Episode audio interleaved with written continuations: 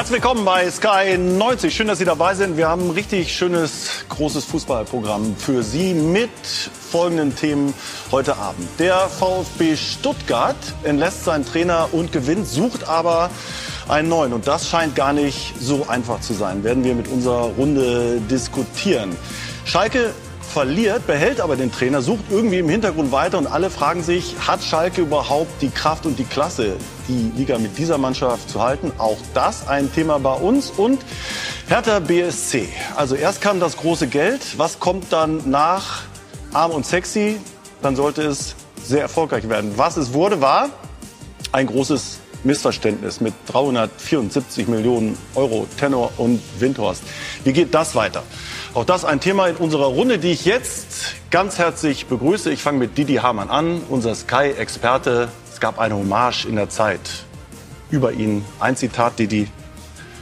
Er ist ein Kritiker und nimmt es sehr ernst. Da wir wissen, dass du nicht mit Lob umgehen kannst, äh, werden wir darüber nicht sprechen heute. Dann haben wir in unserer Runde Valentina Macedi. Herzlich willkommen. Schön, dass du da Vielen bist. Äh, Ex-Kickerin, sehr gut äh, gespielt. und äh, jetzt Kollegin bei Bild, Bild TV, Moderatorin, Journalistin und ja, sozusagen Fan vom Club aber bei allen anderen Themen in der Bundesliga auch zu Hause. Dann haben wir einen Sympathisant von, Armin Fee ist das, Frankfurt, Stuttgart, HSV, Wolfsburg, Augsburg, Köln und Gladbach. Das sind ja nur äh, ihre großen Stationen sozusagen. Armin, oder du, schön, dass du da bist. Ja? Dankeschön. Ja? Und äh, ja, weil wir über Hertha reden, äh, haben wir den Mann da, der Rekordtorschütze ist bei der Hertha. 93 Tore hat er gemacht und äh, war dann jahrzehntelang mitverantwortlich für das sportliche Gelingen und hat den Einstieg von Tenor begleitet und die 374 Millionen das Invest. Und darüber reden wir heute auch ein bisschen mit Michael Preetz. Freut er sich sehr drüber, Michael. Ja, Wahnsinn. Ja, das ist schön. Wir haben äh, große Konkurrenz heute. Ähm, Sie haben schon gehört, also äh, Dortmund liegt zurück in Berlin. Dann spielt Liverpool noch gegen City. Real spielt gegen Barcelona. Also müsst ihr euch alle kräftig anstrengen, dass das gut wird. Unser erstes Thema ist aber ein aktuelles, nämlich Köln. Die gewinnen gegen Augsburg zu Hause. Gab so einen kleinen Knick. Michael, du ähm, hast das alles ein bisschen mitverfolgt, das ganze Wochenende mitverfolgt. Und äh, jetzt sind sie wieder da, nach zwei Niederlagen international und eine im Derby. Was sagst du zu den Kölnern? Ähm, ich finde, sie spielen eine bemerkenswerte Saison. Ähm, das ist äh, für den FC nach langen Jahren wieder mal eine Saison mit internationaler Teilnahme. Ähm, ich finde, mit, äh, mit einem überschaubaren Budget, auch mit einem Kader, ähm, dem man jetzt nicht unbedingt zutrauen muss, dass er in der Bundesliga und international eine dermaßen gute Rolle spielt, ähm, kriegen sie auch gerade dieses Thema Doppelbelastung ähm, aus meiner Sicht ähm, wunderbar unter einen Hut, haben richtig gut gepunktet in der, in der Bundesliga ähm, und machen mir persönlich äh, wahnsinnig viel Spaß in dieser Saison. Ja. Jetzt könnte Armin Fehner natürlich sagen, der erste FC Köln erntet seine Saat. Nein, aber heute zum Beispiel war es so ein Schlüsselspiel. Oder? Wenn Sie Total. Spiel heute als Beispiel äh, verlieren, dann äh, sieht es natürlich wieder anders aus. Man sieht, wie eng das alles zusammenhängt. Aber Steffen macht wirklich einen guten Job da über, über Jahre, muss man jetzt sagen, weil er, weil er die Spieler auch teilweise äh, besser gemacht hat, einige. Und auch das Selbstvertrauen hat, dass er auch mit, mit den Spielern in der Saison geht, wo er äh, im Endeffekt nach Europacup äh, spielt, mit, mit jungen Spielern auch vorne. Ist natürlich auch ein Risiko, aber jetzt hast du 16 Punkte, von daher so viel wie die Bayern. Gut da. Ja, die spielen noch. noch die spielen noch weiter. Stand, stand jetzt gerade. Hm? Also ich kann den Satz ja nur jetzt sagen, weil die beiden noch spielen gleich. Deswegen. Wie nimmst du äh, den Steffen Baumgart wahr? Also ich finde, das ist, der hat so viel Positives ja. irgendwie. Also auch in seinem Auftreten, in seiner Ausstrahlung, wie er über seine Spieler spricht.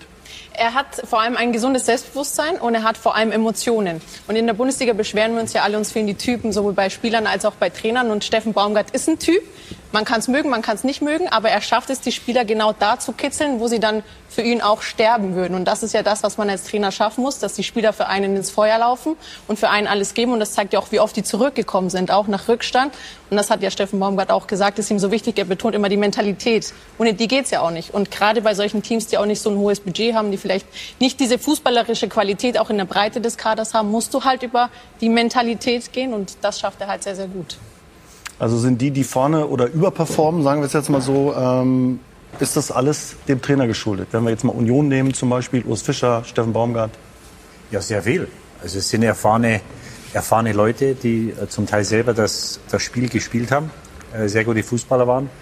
und einen äh, sehr großen Erfahrungsschatz haben. Und ich glaube, in dem Job, ich möchte nicht sagen, Erfahrung geht über alles, aber geht über sehr viel. Und, und das sind alles Erfahrungswerte, dass du Situationen, wo du halt das zweite, dritte Mal, fünfte, zehnte Mal, wenn du da durchläufst, äh, die besser handeln kannst. Und äh, was Union macht, was Freiburg macht, was ein Baumgart in Köln macht, ähm, das ist herausragend. Und, und was natürlich auch ähm, heraussticht bei den drei Vereinen, dass das Kollektiv immer den Einzelspieler schlagen will. Und Baumgart hat bei uns mal vor zwei Wochen, glaube ich, ein Interview gegeben. Haben sie, glaube ich, sogar gegen Dortmund gespielt. Hat er gesagt. Auch gedreht, Dortmund. Ja, da hat er gesagt, heute. die haben bessere Spieler wie wir. Das weiß ich. Da gibt es mehrere Mannschaften in der Liga, die bessere Spieler haben. Aber als Mannschaft, als Kollektiv, sagt er, ist keiner besser wie wir. Hm. Und das den Jungs zu vermitteln, ja, es hilft natürlich, wenn du dann ab und zu mal ein Spiel gewinnst. Aber wir stehen jetzt mit 16 Punkten da und was er dort macht, ist, ähm, ist einzigartig. Ja, wir gucken gleich mal auf das Spiel. Unter wem hättest du lieber trainiert? Steffen Baumgart, Urs Fischer oder Julian Nagelsmann? Äh, also ich habe es immer, ich habe es immer geliebt. Zu lange. Nee, ich habe immer geliebt, gewesen, als er noch gespielt genau. hat. Wenn draußen ruhiger war, also wenn draußen einer war, der, ah, okay. da, der da äh, die Ruhe in sich war. Äh, von, den, von den drei würde ich jetzt mal die mittlere nehmen, den Herrn Fischer. Gut. Ähm, bevor wir das ein bisschen vertiefen und äh, dann noch über die anderen Themen sprechen, den VfB, Schalke und Hertha, zeigt Ihnen Jonas Friedrich erstmal also nach drei Pflichtspielniederlagen in Folge heute gegen den FCA und äh, ja, Köller Love, die sind wieder da. Dank eines Doppelschlags von Steffen Tigges ein wichtiger Heimerfolg für den ersten FC Köln gegen Augsburg. Augsburg in den grauen Trikots von links nach rechts ging in Führung.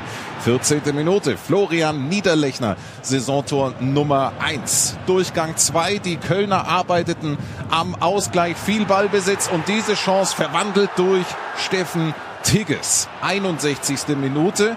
Die Augsburger auf einmal wackelig und Dennis Hussein Bajic mit dem 2 zu 1 für den FC Saisontor Nummer 2 für den Neuzugang aus der vierten Liga. Dann allerdings Daniel Caligiuri eben eingewechselt mit dem 2 zu 2 gnadenlos der FC Augsburg. Die Kölner zogen das Spiel auf ihre Seite in der 81. Minute.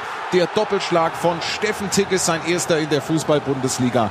Ein dringend benötigter Erfolg für den ersten FC Köln. Ja, Steffen Baumgart mit seiner Schiebermütze mit der 72, sein Geburtsjahr, gewinnt jetzt wieder zu Hause, dreht wieder ein Spiel. Also Hussein Basic zum Beispiel, 50.000 Euro äh, Tickets geholt, Modest verloren. Da sagen alle, okay, ähm, wie soll das funktionieren? Wir drücken mir aber ganz kräftig die Daumen. Äh, wie findet man die Spieler und vor allen Dingen, wie gibt man ihnen so viel Selbstvertrauen, dass es dann, und Tickets hat ja nicht sofort funktioniert, da gab es ja dann auch zarten, äh, zarte Skepsis, sage ich mal so, Michael. Ja, ich glaube, ähm, es ist ganz entscheidend, ähm, wenn man sich mal anschaut, als äh, Steffen angekommen ist in Köln, wie er umgegangen ist mit der Situation. Er war vom ersten Tag an positiv. Er war vom ersten Tag an so, dass er seine Mannschaft gerade auch in der Öffentlichkeit und ganz sicher nach innen dargestellt hat als eine, eine gute Gruppe. Ähm, wir erinnern uns, äh, er ist gekommen, nachdem der FC äh, in der Relegation den Klassenhalt geschafft hat mhm. und in diesem Transfersommer auch noch Stammspieler verloren hat. Ähm, und er hat von, vom ersten Tag an seine Jungs stark gemacht und vor allen Dingen hat er das gemacht, was Armin eben gesagt hat. Er hat mit jedem einzelnen Spieler gearbeitet und er arbeitet daran, seine Jungs besser zu machen. Ich habe von ihm noch nicht einmal gehört, äh, dass er sich über irgendwas beklagt, dass er irgendwas fordert, sondern er arbeitet mit der Gruppe, die da Intern ist. halt. Es kommt halt nicht raus. Das ist der große Vorteil. Ja, aber das ist ja auch richtig. So muss ja. es ja auch sein. Ähm, aber ich glaube, das ist schon auch äh, wirklich auch authentisch. Ich kaufe ihm das ab. Äh, er weiß, dass er mit diesen Jungs arbeitet. Und ich glaube, es ist auch sinnvoll als Trainer, dass du dich total fokussierst auf diese Aufgabe, ähm, mit deinem Kader zu arbeiten und die Jungs stark zu machen. Und natürlich hat er eine Spielphilosophie, ähm, die die Jungs verinnerlicht haben, die sehr gut auch zum äh, FC passt. Und ich kann es nur noch mal sagen, die Jungs machen Spaß in dieser Saison. Ich habe sie vor einigen Wochen äh, gesehen zu Hause gegen Union, die zweite Überraschungsmannschaft. Das war ein richtig gutes äh, Fußballspiel. Die einen Union wahnsinnig abgeklärt und kontrolliert, aber der FC ist dran geblieben ja, bis, bis zuletzt. Das ist schon eine sehr, sehr spannende Mannschaft. Ja, zumal er das Potenzial natürlich auch wirklich gesehen hat. Also er hat das Potenzial gesehen, weil ich äh, schon, also ich, ich kenne die Mannschaft größtenteils, Klar. die für mich absolut unter Wert gespielt hat. Und er hat das erkannt. Er hat es nicht nur gesagt, dass er damit die Spieler stärkt, sondern weil er auch daran geglaubt hat. Ja, und Modeste hat nur ihr Jahr vorher überhaupt nicht performt. Den hat er auch wieder hingekriegt. Und sage er, er hat etliche Spieler besser gemacht, äh, die aber was können. Weil irgendwann stößt du natürlich auch mal an Grenzen, wo du sagst, du hast die Klasse nicht. Du kannst einen Spieler jetzt nicht um drei Klassen besser machen. Das funktioniert dann nicht. Das ist dann, das ist ja die Sache, wo, wenn ich sage heute, aber es geht um Vertrauen. Wichtig, das ist ja das absolut. Und das, das hat er. Nur musst du dann ab und zu natürlich auch mal gewinnen. Auch wenn du immer Vertrauen, Vertrauen gibst und verlierst immer. Das ist dieser Sport, dieser Leistungssport. Und das hat er bis jetzt überragend gemacht, weil er, äh, weil er auch dran glaubt. Ja. Und, und er hat natürlich mit seiner Art hat er die ganze Stadt hinter sich gebracht. Und welcher Trainer hätte es geschafft? Ah, das ist in Köln nicht so schwer. Ja, Didi, das kann ja, ich dir sagen. Ja, das haben aber andere auch. Also die haben den Stöger auch schon auf der Sänfte durch Köln getragen. So ist es nicht. Ja, das hat sich dann auch gedreht, ja. natürlich, wenn die Ergebnisse nicht kommen. Aber wer hätte es geschafft, einen Torwartwechsel, einen Horn, ja. so geräuschlos über die Bühne zu bringen wie er? Da wären äh, möglicherweise, das hätte Trainern oder Sportdirektor möglicherweise den Job gekostet.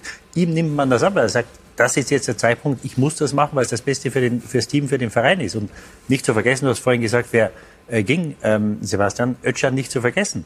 Ja. Sehr Ötchan, der ähm, ja, das Herz dieser Mannschaft war. Der ist aber auch, auch von Baumgart wieder groß, genau, groß geworden. Absolut. Aber wenn es ja so einfach in Anführungszeichen ist, dass es darum geht, positiv zu sein und die Spieler denen Vertrauen zu schenken, wieso schafft es dann nicht jeder Trainer ja, in das, der Bundesliga? Ja, das ist erstmal ist es ja so, dass ich das ja außergewöhnlich finde, wie wichtig diese Trainerposition ist. Also das ist jetzt nicht neu, aber da kommt halt jemand, sagt, ich brauche keinen neuen und dann performt er so wie Steffen Baumgart. Ich weiß gar nicht, wie viele Trainer hattest du in, bei der Hertha? Äh, ich habe irgendwann mal aufgehört zu zählen bei, bei 20, ja, glaube ich. Also mir wurde das ja immer vorgerechnet, ihr habt die Zahl bestimmt. Äh, nee, ich weiß wirklich nicht. Nee, Also, ich weiß es auch nicht. Ja, gut, aber wie trifft man den ein? Das ist ja dann die Frage. Ne? Also wenn, wie trifft man dann den ein, jetzt wie, wie Köln zum Beispiel, du sagst so, äh, Volltreffer, 100 Prozent. Ja, 100 Prozent. Äh, das hängt sicherlich ein bisschen auch damit zusammen. Ähm, man setzt sich natürlich mit den Typen auseinander. Man schaut neben der fachlichen Qualität, die über allem steht natürlich. Der Trainer muss Qualität haben und muss die nachgewiesen haben auf seinen bisherigen Stationen. Das muss nicht der Lizenzbereich sein, das kann auch im Nachwuchsbereich gewesen sein. Aber ich glaube, es ist ganz wichtig auch, dass äh, jemand, und Köln ist ein sehr, sehr gutes Beispiel, wie, wie Steffen Baumgart in dem Fall auch zu einer äh, ja, zu einer Landschaft passt, äh, wie der, äh, wie sie in Köln herrscht. Also ein extrem begeisterungsfähiges Publikum. Die Leute sind in Köln extrem zugewandt dem FC. Allerdings geht es in beide Richtungen. Das ist eine wahnsinnig hohe Emotionalität. Steffen ist emotional, aber Steffen ist gerade heraus. Ähm, und ich glaube, diese Symbiose passt in dem Fall ähm, wunderbar. Total. Also Steffen Baumgart ist eigentlich einfach so, wie er ist. Das ist seine ja. größte Stärke. Und jetzt hören wir mal nach dem 3-2 gegen Augsburg. Steffen Baumgart, Glückwunsch zum Heimsieg gegen den FC Augsburg. Ein sehr schwieriger Gegner, der in den letzten Wochen ja fast nicht zu bezwingen war. Sie haben es heute geschafft. Wie haben Sie das Spiel gesehen? Ja, wie immer gehen wir in Rückstand. Obwohl wir eine erste gute Halbzeit gespielt haben, aus meiner Sicht hatten viel Ballbesitz, haben viele zweite Bälle gewonnen, hatten zwei, drei Möglichkeiten, wo wir den Ball nicht richtig treffen, wo es nicht ganz durchging und du liegst trotzdem 1-0 hinten. Äh, gefühlt waren zwei Schüsse von Augsburg aufs Tor und beide waren auch drin. Eine wird abseits gegeben. Ähm, und, und dann musst du dranbleiben und musst weiterarbeiten. Musst dir vor allen Dingen das ich sag mal, das Quäntchen erarbeiten und das finde ich hat die Mannschaft sehr, sehr gut gemacht. Gerade wenn man den Spielverlauf sieht, wir sind nach dem 1-1 dran geblieben, wir sind nach dem 2-2 trotz alledem dran geblieben und äh, am Ende haben uns belohnt und aus meiner Sicht auch verdient belohnt. Etwas salopp gesagt, Ihre Mannschaft kriegt im Moment gefühlt mit dem ersten Torschuss immer gleich das Gegentor. Woran liegt das? Ist das Pech oder hat es auch was damit zu tun, dass man noch nicht wach ist? Nee, also wenn ich bedenke, dass es die 14. Minute war, da sollten wir schon wach sein. Und wenn ich bedenke, dass wir bis dahin ja nur äh, ein Spiel in einer Hälfte hatten, dann kannst du ja nicht davon reden, dass wir nicht wach sind. Aber das ist so, wie Sie gesagt haben, wir haben im Moment äh, eine Situation, wo jeder gefühlt der erste Schuss bei uns im Tor ist. Äh, entweder legen wir den selbst rein oder so wie heute, muss man auch sagen, war ein sensationeller Abschluss, den Ball so runterzunehmen und dann mit dem zweiten Kontakt so abzuschließen. Das macht auch nicht jeder dann läufst du aber der Geschichte hinterher. Und das ist aber das Entscheidende, dass die Jungs einfach dran dranbleiben, dran glauben, weiter Fußball spielen, obwohl du natürlich immer ein gewisses Risiko fährst. Und äh, das zeichnet die Jungs im Moment wirklich aus, dass sie einfach bis zum Ende dranbleiben. Und ja, schön dann zu sehen, dass du dich heute belohnt hast. Ihre Mannschaft kam mit sehr viel Elan aus der Halbzeit. Was haben Sie ihr in der Halbzeit mitgegeben? Gar nicht viel, einfach nur, dass sie ruhig bleiben sollen und einfach weiter nach vorne spielen sollen, dass sie mutig bleiben sollen und dass sie aufhören sollen, darüber nachzudenken, was positiv oder was negativ läuft, sondern einfach ihr Spiel spielen sollen. Und wenn das so ist, dann werden sie auch die Tormöglichkeiten haben und zum Glück sind die ja auch gekommen. Eine kurze Frage noch vor dem 2 zu 3 hat die Augsburger Bank sich ein bisschen beschwert. Der Ball wäre nicht ganz im Aus gewesen. Wie haben Sie das gesehen? Sie waren relativ nah dran. Also ich habe den Ball im Ausgesehen und aus dem Grund war der äh, Einwurf äh, für uns äh, und, und den haben wir schnell ausgeführt.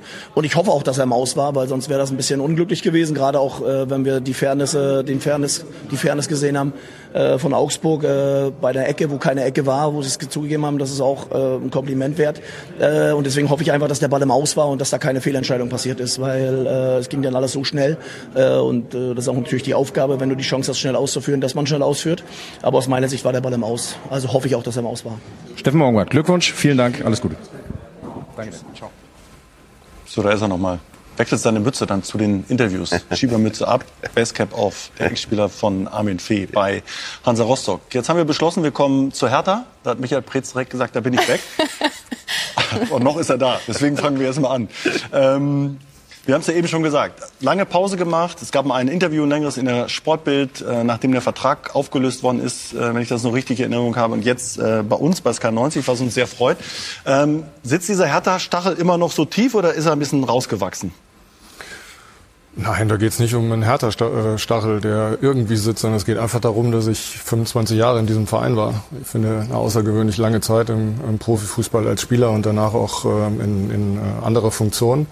Ähm, und ich habe für mich ähm, ähm, entschieden, dass es wichtig ist, dass ich Abstand brauche. Äh, und das geht ja nicht in zwei, drei Wochen.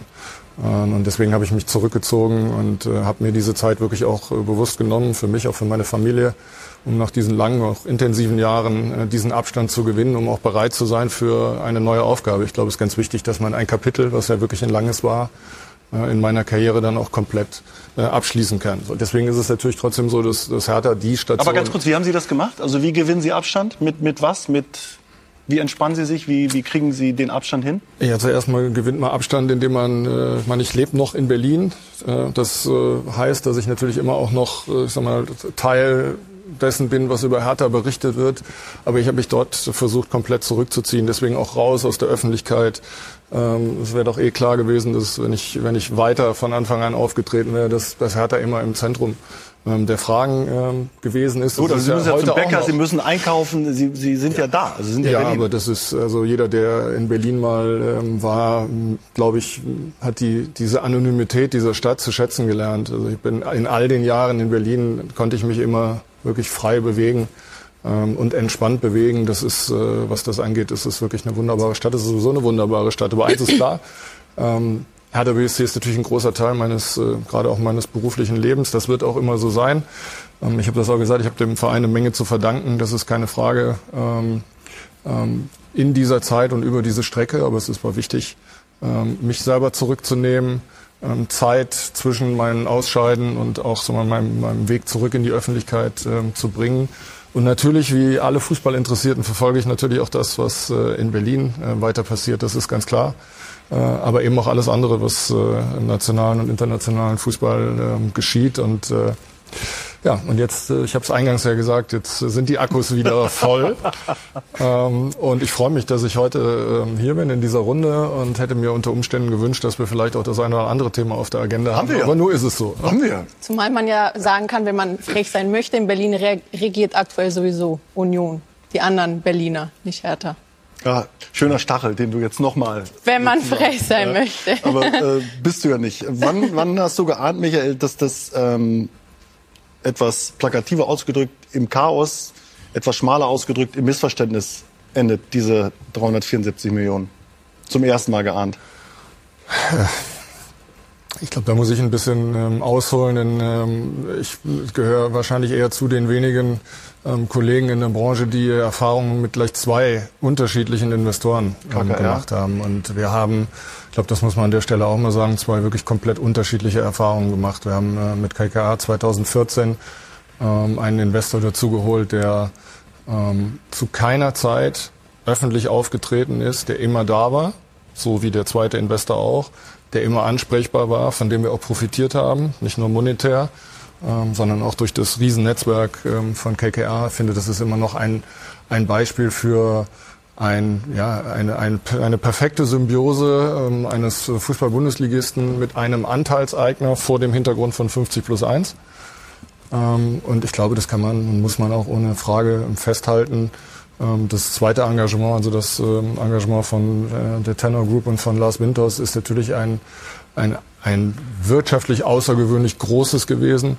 Ähm, aber ich glaube, da erzähle ich jetzt nichts Neues, wenn ich äh, sage, dass es eigentlich zu keiner Zeit gelungen ist, das, das, sagen wir, die kommunikative Ebene mit Tenor und dem Verein übereinander zu bringen. Nicht zu meiner Zeit, als ich noch in der Verantwortung stand und wie man äh, an den aktuellen ähm, Ereignissen sehen kann, ist das auch jetzt äh, leider Gottes, muss man sagen, für den Club äh, nur schwer möglich bis eigentlich unmöglich. Ähm, und ich finde, mit den Ereignissen der letzten Woche ist es jetzt ja natürlich auch wirklich ein Cut ähm, in, dieser, in dieser Geschichte, was ähm, eigentlich wahnsinnig schade ist, äh, weil man eigentlich, und davon sind wir ausgegangen, ähm, das so sehen muss, dass wenn man so viel Geld investiert, dass man auch gemeinsam versucht, Dinge ähm, in die gleiche Richtung zu entwickeln. Und äh, das ist äh, sicherlich nicht gelungen. Aber Thema Kommunikation, muss ich ganz ehrlich sagen, verstehe ich jetzt nicht. Also es gibt äh, schlaue, engagierte Leute auf der einen Seite, also jetzt mal auf der Hertha-Seite, und wenn jetzt jemand kommt mit 374 Millionen Euro als Tenor, als Investor, also das können da jetzt nicht nur Leute sein, die noch nie in ihrem Leben kommuniziert haben. Also wo ist das Problem, frage ich mich dann, in der Kommunikation? Das haben wir doch erlebt in den, äh, ich sag mal, in den letzten ähm, dann über drei Jahren. Es sind jetzt äh, dreieinhalb Jahre her. Wir äh, könnten jetzt ein paar Stationen, ähm, ich sag mal, auflisten. Ich möchte das nochmal sagen. Das ist nicht so sehr meine Intention heute Abend, aber ich glaube, dass jeder versteht, was ich meine, wenn ich sage, dass die Kommunikation nicht funktioniert hat. Also eine Erwartungshaltung zu schüren, indem man einen Begriff wie den Big City Club auf den Markt wirft. Äh, Internationaler Wettbewerb. Ja, indem man, ich sag mal, das, ich habe das ja immer gesagt, wir sind ambitioniert. Ich glaube, keiner, man hier sitzen ja nur Fußballer äh, in der Runde. Keiner ist, ist sportlich ambitionierter als Fußballer. Wir wollen, wir streben nach dem Maximum. Aber ich glaube, dass man es immer auch ähm, auch messen muss an den Möglichkeiten, die man hat. Und wenn die Möglichkeiten dann auf einmal steigen, dann ist das auf der einen Seite gut, auf der anderen Seite bringt das natürlich Schwierigkeiten mit sich, die nicht von heute auf morgen zu überwinden sind. Und natürlich in Fragen des Tempos, wie man an das Ziel kommt, ähm, sind wir, ähm, das kann man, muss man heute so sagen, von Anfang an nicht auf einer Wellenlänge gewesen. Also das, dieses äh, Invest, man würde mal interessieren, wer da überhaupt Tenor hat die Firma, aber das Geld hat Tenor irgendwo eingesammelt. Ne? Äh, wer dann derjenige ist, der da mit bezahlt hat und weiß eigentlich gar nicht, was er mit dem Invest macht. Aber das Invest hat ja dazu geführt, im Endeffekt, dass Herr Klinsmann dann als Trainer kam, oder? Ist es so? Ja, ich glaube, nee, ich muss ja Rolle spielen. Wenn ich jetzt, 300, wenn ich jetzt 370 Millionen. Ich glaube, ich glaube Armin ist sich sogar relativ sicher, dass das so war. Ja, nein, also wenn ich 370 Millionen und seinerzeit, klar, wenn ich, wenn ich das ausgebe, möchte ich ja schon irgendwas auch haben für den Verein, weil sonst macht es ja gar, gar keinen Sinn. Anteile ja. hat er, 64 Prozent. Ja, klar, die Anteile, aber die Anteile kann ich nicht runterbeißen. Ich möchte, dass der Verein auch weiterkommt. Und dann ja. war Klinsmann ja zuerst auch mal im Aufsichtsrat, so viel ich weiß. Und dann ist er Trainer geworden, weil nicht jeder, der im Aufsichtsrat sitzt, äh, wird dann auch Trainer. Also hat das mit Sicherheit eine Rolle gespielt. Das würde mich interessieren. Ob das ja, klar hat das eine Rolle gespielt. Ja. Also das kam ja, die Idee kam ja von Windhorst. also, Leute. Er schwitzt. Ja, wunderbar. Ich hatte, doch, ich, ich, hatte doch gesagt an der Stelle, jetzt kommt der Hertha-Block. Ich, ich, ich gehe jetzt mal, ich gehe jetzt mal. Ja, aber, aber das, weißt du, das, ja, da ging es ja los. Ne? Also da ging es ja eigentlich dann schon los, so, dieses Theater. Ne?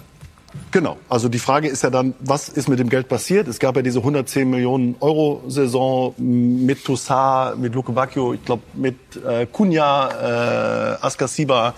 Äh, der Rest ist auch in Tilgung geflossen, wenn ich das noch richtig weiß, Didi. Also wenn wir das jetzt mal alles zusammenfassen, äh, Michael Pretz fällt es an der einen oder anderen Stelle schwer, was ich auch völlig nachvollziehen ja, kann. kann ist auch völlig okay. Was würdest du sagen, jetzt Stand jetzt? Ich finde eigentlich, dass die Mannschaft, äh, die ja völlig ich nicht sagen, würde ich sagen, nicht von dem Thema berührt ist, aber die Anteile gehören halt dem Windhaus oder Tenor und wir spielen Fußball. Das ist ja eigentlich äh, noch okay, wie sie damit umgehen. Ne? Ja, also ich habe das Gefühl, wenn ich die Hertha jetzt anschaue, dass, es, dass ich das erste Mal seit drei Jahren eine Mannschaft sehe. Also äh, ich habe da drei Jahre lang ähm, einen, einen äh, Haufen talentierter Spieler gesehen, wo aber jeder für sich gespielt hat. Und die, und die, die Brisanz ist natürlich immer, wenn du Geld hast, das wissen ja alle, dass du Geld hast. Und dann kostet halt ein Toussaint keine 18 Millionen, sondern kostet 29. Und das geht die anderen auch so. Naja, aber, aber, äh, und, und was, was, was das große Problem ist beim Verein wie Hertha, die ja unter Dade, glaube ich, dreimal Achter waren oder, oder Neunter im einstelligen Tabellen. Ist ja nicht so, dass die immer ums Überleben gekämpft haben. Das große Problem im Fußball ist, wenn du so viel Geld auf einmal hast, dann holst du fünf, sechs Spieler. Der Toussaint, glaube ich, mit Lyon in der Champions League gespielt. Dann holst du Spieler, die haben einen Anspruch, die kosten Geld, die wollen natürlich auch äh, dementsprechend verdienen. Das war der Kapitän von Mbappé in der U-Mannschaft. Ja, so, so, so. Der wird einen Anspruch haben, dass er in der Champions League spielt. Und der sagt, ich komme zu Hertha, da müsst ihr aber das und das bezahlen, weil der hätte wahrscheinlich woanders auch hingehen können. So, dann hast du einen, Niklas Stark, dann hast du hinten äh, Spieler, die schon länger da sind, die irgendwo für Hertha BSC stehen. Dann kommt einer und der verdient das Doppelte oder Dreifache. So, dann sagt er, und dann, und dann performen sie nicht und es läuft nicht. Und dann sagen die irgendwann, ja, Moment einmal, wir sind seit fünf Jahren hier, wir halten die Knochen hin, wir spielen für das, jetzt kommt der andere, der große Meister, verdient das drei- oder vierfache und bringt keine Leistung. Und davon hatten sie vier oder fünf Spieler. Und das ist, glaube ich, ich glaube, dass man das unterschätzt hat, einfach mit drei, vier, fünf Transfers von einem, von einer Mannschaft, die Top Ten ist, die Zehnter, Neunte wird, auf den fünften, sechsten Platz ja. zu kommen. Weil da, da gehört äh, Kommunikation dazu. Und wenn zwischen dem Investor und dem Verein nicht kommuniziert wird, dann hast du die Probleme schon mal oben. Ja, dann hast du eine Mannschaft, wenn die Mannschaft, wenn sie in der Mannschaft nicht stimmt, du kannst die besten Spieler haben. Wenn sie in der Mannschaft nicht stimmt, dann wirst du nichts erreichen. Ein paar Tagebücher ja kamen ja auch noch, ein paar Tagebücher kamen ja auch noch dazwischen. Ja, es ist ja nicht nur die Mannschaft. Also der die Spieler dann auch geholt und der wollte die Spieler auch, äh, Klinsmann. Äh, es hat, konnte nicht funktionieren. Nach, nach, sechs, acht Wochen hat er gesagt, na ne, will er jetzt nicht mehr. Da müssen dann ein paar andere dann gehen. Und äh, wenn du das, die ganze Ges Ges Gemengelage dann zusammennimmst, wie sollst du da äh, sich entwickeln? Das ja. funktioniert nicht. Aber ähm, wie nimmst du die Hertha ähm, jetzt, Valentina? Also das sind ja alles, wenn du das zusammennimmst, würdest du eigentlich sagen, das gibt's ja gar nicht alles bei einem Verein? Ne? Na, es ist ja so, man, man dachte immer bei Hertha, es geht nicht härter, wenn man diesen Wortwitz machen will, aber es ging dann doch immer schwieriger und immer komplizierter und auch in der Kommunikation. Man hatte diesen Traum von diesem Big City Club, der hat sich natürlich fantastisch angehört. Man hat viel Geld, man ist in einer Stadt wie Berlin, da ist sowieso alles möglich und damit hat man ja auch diese Spieler dann logischerweise gelockt. Ne? Und das, was Didi sagt, stimmt ja auch. Nur das Problem ist, das hast du natürlich irgendwo in jeder Mannschaft. Wenn du jemanden von extern holst, musst du ihm immer etwas bieten, damit er kommt, logischerweise Weise. Bringt er dann seine Leistung nicht, musst du das natürlich den anderen Spielern gegenüber rechtfertigen. Und das ist ja dann die Aufgabe des Trainers auch, das richtig zu dirigieren ja, aber, oder richtig aber, zu steuern. Aber die Hertha hätte ja nie die Möglichkeit gehabt, vorher einen Toussaint für 30 Millionen zu holen. Ja, oder Luki Bacchio für was weiß ich, was er gekostet hat. Aber die dachten auch, die kommen hierher und wir spielen dann Champions League und das wird hier ein, ein geiles Abenteuer. Ja, ja, aber, aber wenn jetzt, wenn jetzt äh, Union einen äh, Siebertscheu holt oder einen Geraldo Becker, dann kosten die natürlich auch, aber die passen da rein. Ja? Und, und sie hatten halt über Nacht, hatten sie auf einmal Möglichkeiten, die sie vorher nicht gehabt haben. Und dass das dann die Berater und die Spieler irgendwo ausnutzen, in Anführungszeichen, ist ja auch klar. Und wenn du da nicht schaust, dass du auch dich um die Alten kümmerst, weil du musst natürlich schauen, dass du einen Stamm in deiner Mannschaft hast. Ja. Ich, ich habe damals gesagt, das wäre, glaube ich, keine schlechte Idee, wenn man zwei, drei Spieler verlängern würde. Dass sie annähernd vielleicht das verdienen, was die anderen verdienen, dass du, dass das Gehaltsgefüge irgendwo noch, noch übereinstimmt. Nur so wie es gelaufen ist, dass du vier, fünf Spieler holst, die dann keine Leistung bringen. Ich will jetzt den Spielern nicht zu nahe treten. Wenn es in der Mannschaft nicht läuft, ist natürlich, wenn du daherkommst, die Sprache nicht sprichst, nicht einfach. Nur wenn du die dann holst, die bringen keine Leistung. Dass dann das ganze Ding irgendwann auseinanderfliegt, das ist ganz klar, das hat man gesehen. Und Sandro Schwarz ist jetzt meiner Meinung nach der Erste, der es geschafft hat, dort wieder einen Zug reinzubringen. Die spielen ordentlich Fußball, haben zu wenig Punkte. Aber das wird sich, wenn sie so weiterspielen, wird sich das die nächsten Wochen ändern. Mir fehlt bei der Hertha oder hat lange Zeit auch gefehlt, gerade wenn man viele neue Spieler für viel Geld holt, Identifikationsfiguren, die die auch dann mitnehmen, die ihnen dieses DNA des Vereins dann auch einimpfen. Also das hat ja bei der Hertha ganz, ganz lange gefehlt. Man hatte einfach das Gefühl, kaum ein Spieler identifiziert sich zu 100 Prozent mit dem Verein oder würde für diesen Verein auch alles geben? Mhm.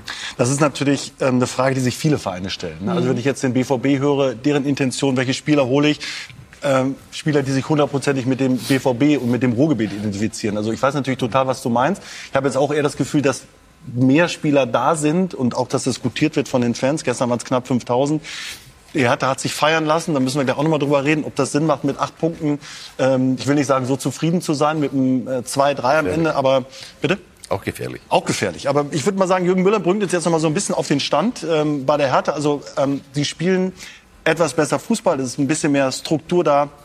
Sandro Schwarz schafft es, die Räume im Mittelfeld mehr zu schließen. Aber am Ende ist es äh, aus der Made kein schöner Schmetterling geworden, sondern einfach ein Riesenmissverständnis. Gestern war ein guter Tag für die Hertha. Zumindest kein ganz schlechter. Man ist bescheidener geworden.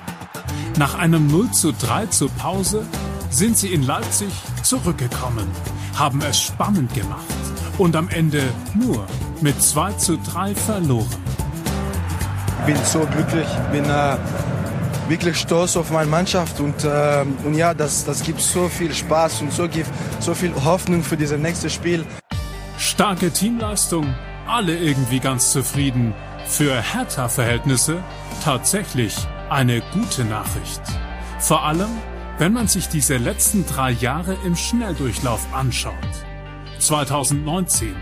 Lars Windhorst steigt als Großinvestor ein, will aus Berlin einen Big City Club machen, installiert Jürgen Klinsmann im Aufsichtsrat. Für mich war wichtig, dass wir das äh, Kapital mit Fußball-Sachverstand äh, verbinden, nach unserer Seite auch. Kurz später übernimmt der Berater des Investors sogar als Trainer, wirft aber schon nach 76 Tagen wieder hin, via Facebook. Dann haben sich die Dinge ein bisschen überschlagen und äh, es kam dann zu meiner, zu meiner Reaktion zu sagen, dann, ähm, dann ist gut. Windhorst. Seine Finanzspritzen kommen teilweise unpünktlich. Doch lange will er das Ding mit der Hertha durchziehen. Wir gehen so davon aus, dass es mindestens über zehn Jahre sein wird und es, es spricht aus meiner Sicht überhaupt nichts dagegen, dass es auch 20, 30 Jahre, Jahre sein wird. Doch speziell der Beziehungsstatus mit dem damaligen Präsidenten Gegenbauer ist kompliziert.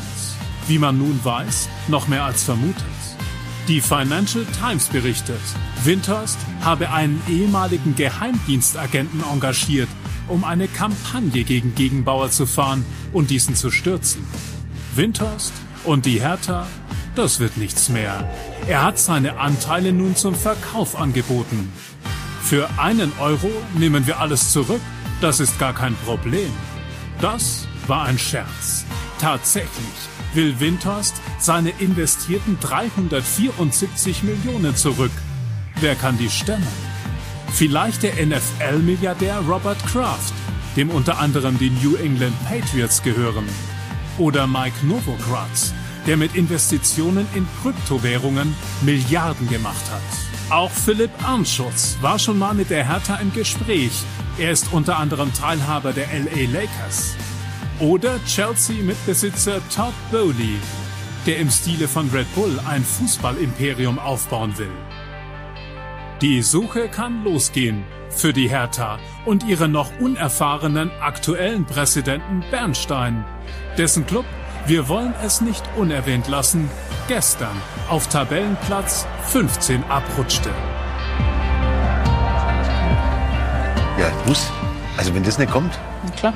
da gibt's ja. keinen Investor. Kannst dich verabschieden. Wir senden schon wieder. Ihr könnt euch gerne noch weiter ein bisschen unterhalten über die Hertha. So, Michael, jetzt, äh, jetzt hast du tatsächlich eine lange Pause bekommen, sozusagen. Also ich bin deiner Aufforderung gefolgt und habe erstmal die anderen so ein bisschen ins Spiel gebracht. Freddy Bobic hat heute aus Spaß gesagt, äh, dann biete ich einen Euro. Was mögen die 374 Millionen Euro heute noch wert sein? Das ist, äh, ich glaube, sch- schwierig zu bewerten. Ich glaube, es ist keine Überraschung, wenn ich sage, ähm, dass die Anteile sicherlich im Wert gesunken sind. Wir dürfen nicht vergessen, dass wir über zwei, zweieinhalb Jahre Pandemie hinter uns äh, haben. Das hat äh, tiefe Spuren hinterlassen bei jedem einzelnen Club. Ganz sicher auch ähm, bei Hertha BSC. Die Marktlage, auch was Ablösesummen äh, angeht, ist eine komplett andere als ähm, zu der Zeit des Einstiegs ähm, von Tenor. Ähm, Ich denke aber auf der anderen Seite wird es so sein, dass äh, die Mannschaft, äh, die sportlich Verantwortlichen sich auf äh, Fußball konzentrieren können und auch konzentrieren werden. Und äh, ich sag mal, dieses Thema, wie geht man auseinander, ähm, Investor und Club, wird eher hinter den Kulissen dann in den nächsten Wochen eine Rolle spielen.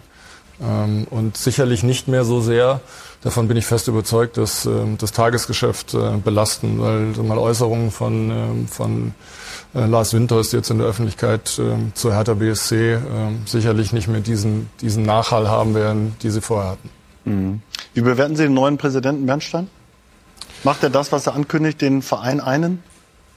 Ich finde, dass er äh, einen guten Start hatte. Äh, das darf man ja nicht vergessen. Das ist keine leichte Aufgabe. Es ist ein Riesenverein, es ist ein großer Traditionsverein. Ähm, er ist ein Hertaner, ähm, durch und durch. Äh, ich glaube, dass das am Ende auch entscheidend war, ähm, dass die Wahl ähm, auf ihn gefallen ist. Er hat jetzt diese berühmten 100 Tage, glaube ich, gerade mal hinter sich gebracht. Ich finde, dass das ein, ein, guter Start war. Da sollte es ja ein großes Gespräch geben, ein Pressegespräch zusammen mit Windhorst. Das ist dann jäh abgesagt worden, komischerweise. Ne? Ja, das ist ja ein weiteres Thema, ähm, was die Aktualität äh, dann überholt hat und äh, Dinge, die eben natürlich anders geplant waren und, und auch Einfluss haben eben auf die Kommunikation des Clubs an dieser Stelle. Ähm, aber ich finde, dass, äh, dass Kai Bernstein in den ersten gut 100 Tagen ähm, seine Aufgabe mit, mit viel Enthusiasmus, mit viel Herzblut äh, angeht, sehr kommunikativ ist. Ähm, und äh, ich glaube, wir gespannt sein dürfen, wie sich das weiterentwickelt in den nächsten äh, Wochen und Monaten. Mhm. Also man kann ja die Wahl des Investors jetzt durchaus als Fehler bewerten. Jetzt denke ich, Michael, dass du ja irgendwann sagst, komm, ich habe jetzt wieder Lust, ich habe äh, Lust auf eine ähnliche Rolle, wie ich sie bei der Hertha hatte. Und dann kommt ein Club, der macht das, oder du wählst den Club, wie auch immer man das nennen will, und dann kommt ein Investor und sagt, ich hätte gerne ein paar Anteile von ihrem Club. Äh, wie wählst du es dann aus? Nach welchen Kriterien? Ich Nach glaube, den das, Erfahrungen. Ja, äh, deswegen habe ich das ja eingangs gesagt. Es gibt gute, es gibt weniger äh, gute Entscheidungen. Ähm, ich glaube, dass man die, diese Entscheidung in, in, in einem solchen Kontext immer nur dann treffen kann, wenn man die Umstände sieht, äh, was findet man vor, wie ist der Club ähm, strukturiert, ähm, was ist auch die Intention ähm, mit einem solchen Investment. Ich würde ganz sicher nicht, nicht per se sagen, äh, man kann in der Fußball-Bundesliga keine Investoren mit an Bord nehmen. Ich glaube, das ist nicht richtig. Ich glaube, man darf auch eins nicht vergessen. Äh, bei allem, äh, wir reden über ein, wahnsinnig großes Investment, äh, was natürlich auch geflossen ist. Es ist Geld, was in den Verein geflossen ist, was die Eigenkapitalseite ähm, enorm gestärkt hat. Aber ich würde viel eher ähm, natürlich mich zurückerinnern wollen an eine Zusammenarbeit mit einem großen Finanzinvestor wie KKA. Ähm, das war eine, ja, eine Zusammenarbeit Investor Club, wie sie, glaube ich, als, als Role Model stehen kann. Martina, was glaubst du? Also die Anteile sind jetzt auf dem Markt. Ähm, mhm. Freddy Bobic sagt, also das wird natürlich dauern. Ne? Da werden sich jetzt ähm, potenzielle Investoren das erstmal anschauen und sagen, das ist für mich X oder Y wert. Und wird das dann im Laufe der Zeit, sagen wir jetzt mal, wir blicken mal in die nächsten zwölf Monate, kommt da jemand aus den USA, vielleicht von denen, wie wir ja gerade gesehen haben, und sagt, auch ganz gut für mein Portfolio und dann ist die Hertha halb Ami irgendwie? Ja, das ist ja die große Gefahr und gleichzeitig die große Chance auch für Fußballvereine wie die Hertha. Ne? Wir sehen es ja, wie es in der Premier League läuft aktuell. Dann ist aber halt die Gefahr, wenn ein Investor wie Todd Burley zum Beispiel Chelsea übernimmt, dass er dann auch ins sportliche Geschehen mit eingreifen will, aber gleichzeitig eigentlich nur aus wirtschaftlicher Sicht handeln kann, weil ihm die sportliche Kompetenz fehlt. Also wenn ich im Verein wäre, würde ich versuchen, einen Investor zu wählen und ihm ganz klar zu machen, die sportlichen Kompetenzen müssen mit deinen wirtschaftlichen Interessen übereinstimmen, weil sonst funktioniert ja das eine mit dem anderen nicht. Und das, das, ist ja wieder Kommunikation. Ne? Genau, und das, das ist dieser Zwiespalt und das ist ja dann auch immer so ein kleiner Machtkampf, eventuell auch zwischen zwei Charakteren. Da müssen dann zwei Charaktere auch, Investor und Club oder derjenige, der den Club führt, zusammenpassen. Weil sonst hast du dann auch wiederum diesen Effekt, dass der Investor seine Interessen durchsetzen will und dann die sportlichen Kompetenzen nicht so richtig berücksichtigt. Also da muss man echt viel Fingerspitzengefühl an den Tag legen, um da auch dann den richtigen Investor zu finden. Also wir haben ja hier noch 50 plus 1. Wenn Chelsea jemand kauft, dann sagt er, mir gefällt der Trainer nicht, dann ist er halt weg. Ne? Also das ist natürlich halt auch bei noch, Tuchel dann genau, der Fall war. Das, genau. das ist dann natürlich auch nochmal ein Unterschied. Sagen wir mal so, sagen wir salomonisch, die meiste Erfahrung hier in der Runde hat ja Armin Fee. Mit den Investoren? Nein, überhaupt insgesamt. Äh, wenn du das liest, äh, es soll eine Agentur, eine Sicherheitsfirma in Israel ähm, gegeben haben, die Informationen besorgt haben soll auf Geheiß äh, von Tenor oder Windhorst, äh, um möglicherweise Material gegen Gegenbauer äh, zu recherchieren. Ähm, ist das jemals in deinem Gedankengang vorgekommen, dass es sowas überhaupt mal geben könnte in der Fußball-Bundesliga? Es gibt Gesprächsprotokolle, es scheint ja schon sehr wahrscheinlich alles. Ne? Ja, bevor das jetzt stattgefunden hat, äh, habe ich nicht dran gedacht. Aber dass sowas passieren kann, wenn du 61 Jahre alt bist, äh, da wäre ich ziemlich naiv in dem Leben durchlaufen, wenn sowas nicht passieren kann. Aber natürlich denkst du nicht an sowas, dass, dass äh, solche Machenschaften dann äh, das Ziel haben, dann den Vereinspräsidenten äh, aus dem Amt äh, zu drängen. Äh, es ist schon aber das, das hängt natürlich auch mit, mit Dingen zusammen, die ich jetzt nicht, ich kenne die handelnden Personen nicht. Ich kenne das Interesse nicht. Kennst Freddy Bobic? Ja, aber das, das Sandro Schwarz, mit, das sind ja die, die handeln als Ja, ja, zum ist ja ganz gut. Ist, Im Endeffekt können die jetzt eigentlich in Ruhe arbeiten, ja. muss man sagen. Weil die betrifft es jetzt nicht mehr. Das Theater ist jetzt rum. Ja, der Windhorst wird jetzt nichts mehr sagen können. Der hat jetzt andere Probleme. Der muss schauen, dass er die Anteile irgendwo verkaufen kann. Wobei ich sage, als, als Investor jetzt, was kaufst, was willst du für Anteile? Was nützt dir das jetzt groß überhaupt? In Deutschland, wenn du 50 plus 1 hast, dann musst du eigentlich normalerweise einer sein, der den Verein liebt und der das gerne Geld gibt und der sagt, okay, ihr habt dann, aber die Entscheidungsgewalt und, und nicht ein Geschäft draus machen will. Ein Investor aus Amerika oder sonst was, der will ein Geschäft draus machen und der steigt aber nur ein, wenn er dann auch der trägt er dann das Risiko, er kauft den Laden, und dann trägt er auch das Risiko und er möchte aber die Leute einstellen, denen er auch vertraut. So, und darum wird es immer schwierig sein, den Investor einzuschalten. Aber dass diese Mannschaften jetzt so raus, äh, naiv bin ich nicht, aber ich habe natürlich nicht, nie daran gedacht, ich weiß nicht, ob du jemals daran gedacht hast, dass man solche Wege geht es ist ja schon, es passt ja zu der ganzen, zum ganzen Gebilde, wobei ich jetzt glaube, es hat sich jetzt auch im Endeffekt auch erledigt. Das stimmt, also irgendwie unmöglich scheint im Moment nichts mehr zu sein. Jetzt denken wir noch mal ein paar Monate ja. weiter zusammen mit Michael Preetz. Und wann sehen wir dich wo wieder, wie viele Gespräche gibt schon, wer möchte dich alles haben und äh, musst du dann irgendwann mal weggehen aus Berlin und sagen, das ist jetzt mein neuer Job? Da bin ich wieder da. Äh, ja. Also werde dann eingeladen und spreche über meinen neuen Verein. Ja, es ist, äh, dürfte, also die, um die letzte Frage aufzugreifen, das dürfte sehr wahrscheinlich sein, dass ich äh, dann äh, aus Berlin äh, weggehen würde, um äh, woanders eine neue Aufgabe äh, zu übernehmen. Also ich habe es eingangs gesagt, ich sehe das ganz entspannt. Äh, für mich war wichtig, abzuschalten, runterzukommen, zu reflektieren ähm, und jetzt wieder bereit zu sein für eine neue Aufgabe. Ich lasse das auf mich zukommen. Ich äh, verfolge das äh, mit großem Interesse, was äh, was aktuell passiert. Und äh, wie sagt man so schön, bin gespannt auf das, was die Zukunft für mich bereithält. Wir drücken dir auf jeden Fall die Daumen äh, dass wir dich dann in neuer Funktion hier irgendwann mal wieder begrüßen. Das sagt der Patrick. Einen letzten Satz noch, einen kurzen, Didi. Ähm, die Hertha feiert sich und ihre 5000 mit acht Punkten auf Platz 15 äh, kann auch, wenn wir jetzt mal ein paar Spiele weiterdenken und weniger Punkte dazukommen, irgendwann, äh, wie soll ich sagen, wo enden oder äh, dann doch wieder ein böses Erwachen geben? Ja, auf der anderen Seite hast du mit Schalke und Bochum zwei Mannschaften, die Probleme haben im Moment. Auf der anderen Seite hast du äh, Mannschaften wie Wolfsburg und Leverkusen da unten, die wahrscheinlich im April nicht mehr da unten stehen werden. Also du musst natürlich schauen, dass du mindestens zwei, am besten drei hinter dir lässt. Ähm, der Fußball ist ansprechend, ist vielversprechend. Ähm, also ich habe da wirklich das erste Mal seit längerer Zeit das Gefühl, da passiert was. Spielen jetzt am Samstag gegen Schalke zu Hause. Müssen sie gewinnen. Aus, fertig. Guter Schlusssatz. Armin? Weil Nein, finde ich auch. Also ich sehe auch in der Mannschaft jetzt was. Äh, seit nicht die ersten zwei Spiele, aber jetzt hat er es gut hinbekommen. Äh, wie er sich vorstellt, wie es aussehen soll, dass man auch erfolgreich spielen kann. Mir fehlt immer so ein Quäntchen noch, aber es hat einen, es macht einen, einen guten Eindruck, einen stabilen Eindruck. Und das ist etwas, was wir die letzten Jahre jetzt nicht gehabt haben. Da geben die die komplett recht. Wen liebt die Bild mehr? Union oder Hertha? Das ist journalistische Neutralität bei der Bild. Solange beide Wir in der Bundesliga spielen, fest. ist es gut für euch. Ja? Aber wenn jemand zu uns kommen möchte und wieder mal aus dem Nähkästchen plaudern möchte, wie es zum Beispiel Herr Windhorst getan hat, dann nehmen wir das natürlich dankbar auf. Ja, wie habt ihr den erlebt?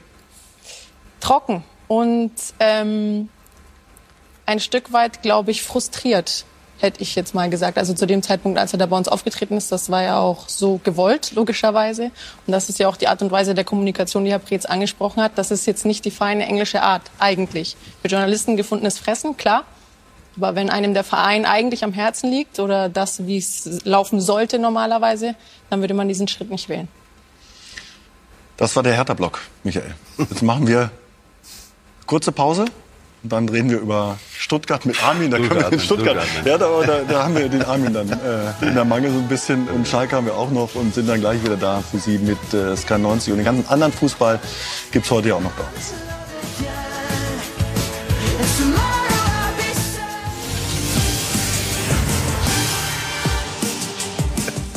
So, herzlich willkommen zurück bei Sky 90 mit äh, Valentina Manchedi. Nochmal herzlich willkommen. Didi Hamann ist da, unser Experte. Michael Preetz der eben tief ausgeatmet hat, weil das Thema Hertha jetzt vorbei ist. Und Armin Fee, unser Fußballweiser hier sozusagen in der Runde. Ähm? Ja, das auch. Ne? Ähm, Nochmal herzlich willkommen und äh, kurzer Überblick über äh, den internationalen Fußball. Also Real gewinnt 3 zu 1 gegen Barcelona, das ist rum. Liverpool City, da steht es noch 0-0, Tor von Foden gerade zurückgenommen. Und Union führt immer noch 2 zu 0 gegen Borussia Dortmund. Und jetzt kommen wir zum VfB Stuttgart. Und die suchen einen neuen Trainer, haben gerade gewonnen. Gestern zum ersten Mal in dieser Saison, Armin. Und äh, wie bewertest du die Trainersuche und die Außendarstellung vom VfB Stuttgart so in den letzten Tagen nach der Demission des alten Trainers? Ja, ich kann es ja auch nur, nur von außen natürlich äh, bewerten. Mich hat es gewundert, dass man, wenn man diesen Schritt macht, der sich ja irgendwo angedeutet hat, äh, dass man dann noch äh, nicht weiß, wenn man denn überhaupt dann auch verpflichten will. Das hat mich ein bisschen gewundert, weil ich glaubt habe, dass man, wenn man den Schritt geht, dass man einfach professionell eigentlich das schon mal abarbeitet in der Form. Aber ich bin jetzt überzeugt, dass es nicht so war. Und dass natürlich die Gemengelage natürlich eine andere ist, wie es vor, ja, vor einem Jahr oder vor eineinhalb Jahren war, als äh, Misslintat natürlich noch das alleinige Sagen fast hatte, was den sportlichen Bereich anbelangt. Weil Thomas Hitzelsberger, der Vorstandsvorsitzende, seinerzeit ihm die, diese Macht gegeben hat. Und die ist jetzt nicht mehr da. Äh, seit Alex Welle da ist, ist sie natürlich nicht mehr da, weil äh, ich glaube, das ist natürlich auch notwendig, also aus meiner Sicht, dass man einen nicht alleine alles machen lässt, sondern dass man das schon dann auch äh, äh, welche geben muss, die auch drüber schauen ja, und nicht einen, einen Sportdirektor in dem Fall alleine entscheiden lassen kannst, was über die Jahre hinweg dann vielleicht irgendwann Früchte tragen soll. Und äh, ich glaube, dass Alex Verle das jetzt auch so will. Darum hat er sich äh, jemand noch dazugeholt. Ob das jetzt mehrere dann das Richtige ist, dass man gleich mehrere dazu holt, weiß ich jetzt nicht. Lahm, Kedira, Gentner kommt. Ja. Es war aber sicher notwendig und deshalb, weil jetzt natürlich auch welche dabei sind, die von der Materie Ahnung haben, äh, ist es nicht so, dass Misslintat alleine wahrscheinlich den Trainer aussucht, sondern ich glaube, dass die anderen da auch was sagen. Und dann wird es natürlich schwieriger, als wenn du alleine jemand aussuchst. Drücken wir uns mal so aus. Gehst du damit, Didi? Ich glaube, das ist im Moment so ein bisschen das Problem. Ne? Also der Alex Werle ist da, den du da gut kennst aus Köln, logischerweise. Kedira ist da, der, glaube ich, auch Einfluss nimmt, so ein bisschen und mal fragt, was der Trainer so macht. Mhm. Und mit Lahm und Gentner. Also wer, wer entscheidet es denn jetzt? Also wer sucht denn da alles? Ja, anscheinend, also was wir gestern gehört, gehört haben, waren es vier Leute. Werle, Mislintat, Kedira und ein vierter, Mr. X. Und äh, es ist ja auch äh, korrekt und, und richtig, dass man da ein, ein Gremium hat, wo man sagt, so, schlagen wir vor, was denkt ihr? Und dann kommt man äh, auf einen gemeinsamen Nenner und hat zwei oder drei Namen. Ähm, Mislintat hat ja Rückhalt in Stuttgart, hat ja auch hohe Transferüberschüsse äh, erzielt in den letzten Jahren, was ja oft gemacht werden musste. Ähm, Werle kommt jetzt dazu, will das ein bisschen umstrukturieren. Ist ja alles legitim. Nur du musst natürlich danach offen mit den Leuten sprechen. Und wenn ein Alex Werle da hingeht und dann drei Leute holt, Ex-Spieler. Normalerweise müsste ja der ganze, ganz Stuttgart müsste ja da äh, den Diener machen und sagen, wunderbar gemacht, dass die drei jetzt äh, ihre Expertise uns zur Verfügung stellen. Ja, aber ohne Misslintat am Anfang einzubinden, das war ja auch So ein ist es. Und, und dann, dann erfährt er das, dann sitzt ein Gentner da auf dem Podest und sagt, ich weiß überhaupt nicht, was ich hier machen soll, aber ich bin jetzt erstmal hier. Ja, und, und du musst halt das, wir haben gerade über Kommunikation gesprochen und das äh, ist härter Leid, was im Moment in Stuttgart passiert. Du musst halt mit den Leuten sprechen und wenn ein Werle wenn eben Alex Werle, wenn der Misslint hat, zu mächtig ist oder, oder er will seine Art nicht oder er will das nicht, dann musst du ihm das sagen und dann musst du eine Lösung finden. Weil man hat jetzt gesagt, im November setzen wir uns zusammen. Sie wollen jetzt, heute haben Sie, glaube ich, mit dem Dänen gesprochen, mit Torup, es gibt noch einen zweiten Kandidaten. Und Alex Werle sagt, ja, die Frage wurde mir noch nicht gestellt vom potenziellen zukünftigen Trainer, wer der Sportdirektor ist. Nur das werden die Fragen. Du kannst doch jetzt keinen Trainer holen, und in einer Woche oder in vier Wochen setzen die sich zusammen, weil im Moment stehen ja die Zeichen auf Trennung zwischen Sven Mislintat und VfB Stuttgart. Das heißt, du holst jetzt einen neuen Trainer und in vier Wochen oder spätestens im Sommer hast du einen neuen Sportdirektor. Ja, aber das müssen wir jetzt mal präzisieren. Was heißt im Moment ähm, stehen die Zeichen auf Trennung? Also aus deiner Sicht gibt es kein Weiter mit Mislintat? Äh, also ich, ich kann nur das bewerten, so wie ich kann nur das bewerten, was ich sehe. Nur wenn, wenn äh, der neue Vorstandsvorsitzende drei Leute in den Verein holt und den Sportdirektor hm. nicht einbindet, ja, was, was meinst du, was sich der Sven Mislintat denkt? Also ich, ich, im Moment kann ich mir schwer vorstellen, auch wenn sie gestern natürlich euphorisiert von dem Sieg haben gesagt, nee, nee, es ist alles gut hier. Aber du musst jetzt irgendwann in diese Richtung oder in die andere Richtung, musst du dich bekennen. Entweder du verlängerst den Vertrag, dass er über den Sommer hinaus da bleibt. Unwahrscheinlich? So, also gibst du mir ein bisschen recht. Ja, natürlich. ja, da musst du aber, dann, dann frage ich mich, warum ich bis zum Sommer warten muss. Und um Gott, ich will jetzt nicht, dass, dass hier die Leute ihren Job verlieren. Ja, unwahrscheinlich begründen wir natürlich gleich noch. Also warum das ja. wahrscheinlich nicht stattfindet. Aber wieso, wieso kann man dann jetzt, also jetzt ist November, wie viele Spiele haben wir jetzt noch? Fünf, fünf, vier, fünf, ja. fünf Spiele. Ja. Wieso kann man die vier, fünf Spiele nicht nur abwarten und dann ja, in Ruhe Entscheidungen treffen, wie es dann weitergeht? Ja, aber jetzt haben Sie, jetzt haben Sie, jetzt, der, aber der Trainerwechsel hängt ja vielleicht auch ein Stück damit zusammen, was aber wenn Sie, also Sie holen ja, Sie holen ja jetzt zusammen einen Trainer. Wenn Sie zusammen einen Trainer holen, sind Sie alle von dem Trainer überzeugt. Dann kann es mir doch als Trainer, wenn ich da von der Mannschaft überzeugt bin, ist es mir doch egal im Endeffekt, wer dann nächstes Jahr dann Aber Armin, dein Ansprechpartner ist doch der Sportdirektor.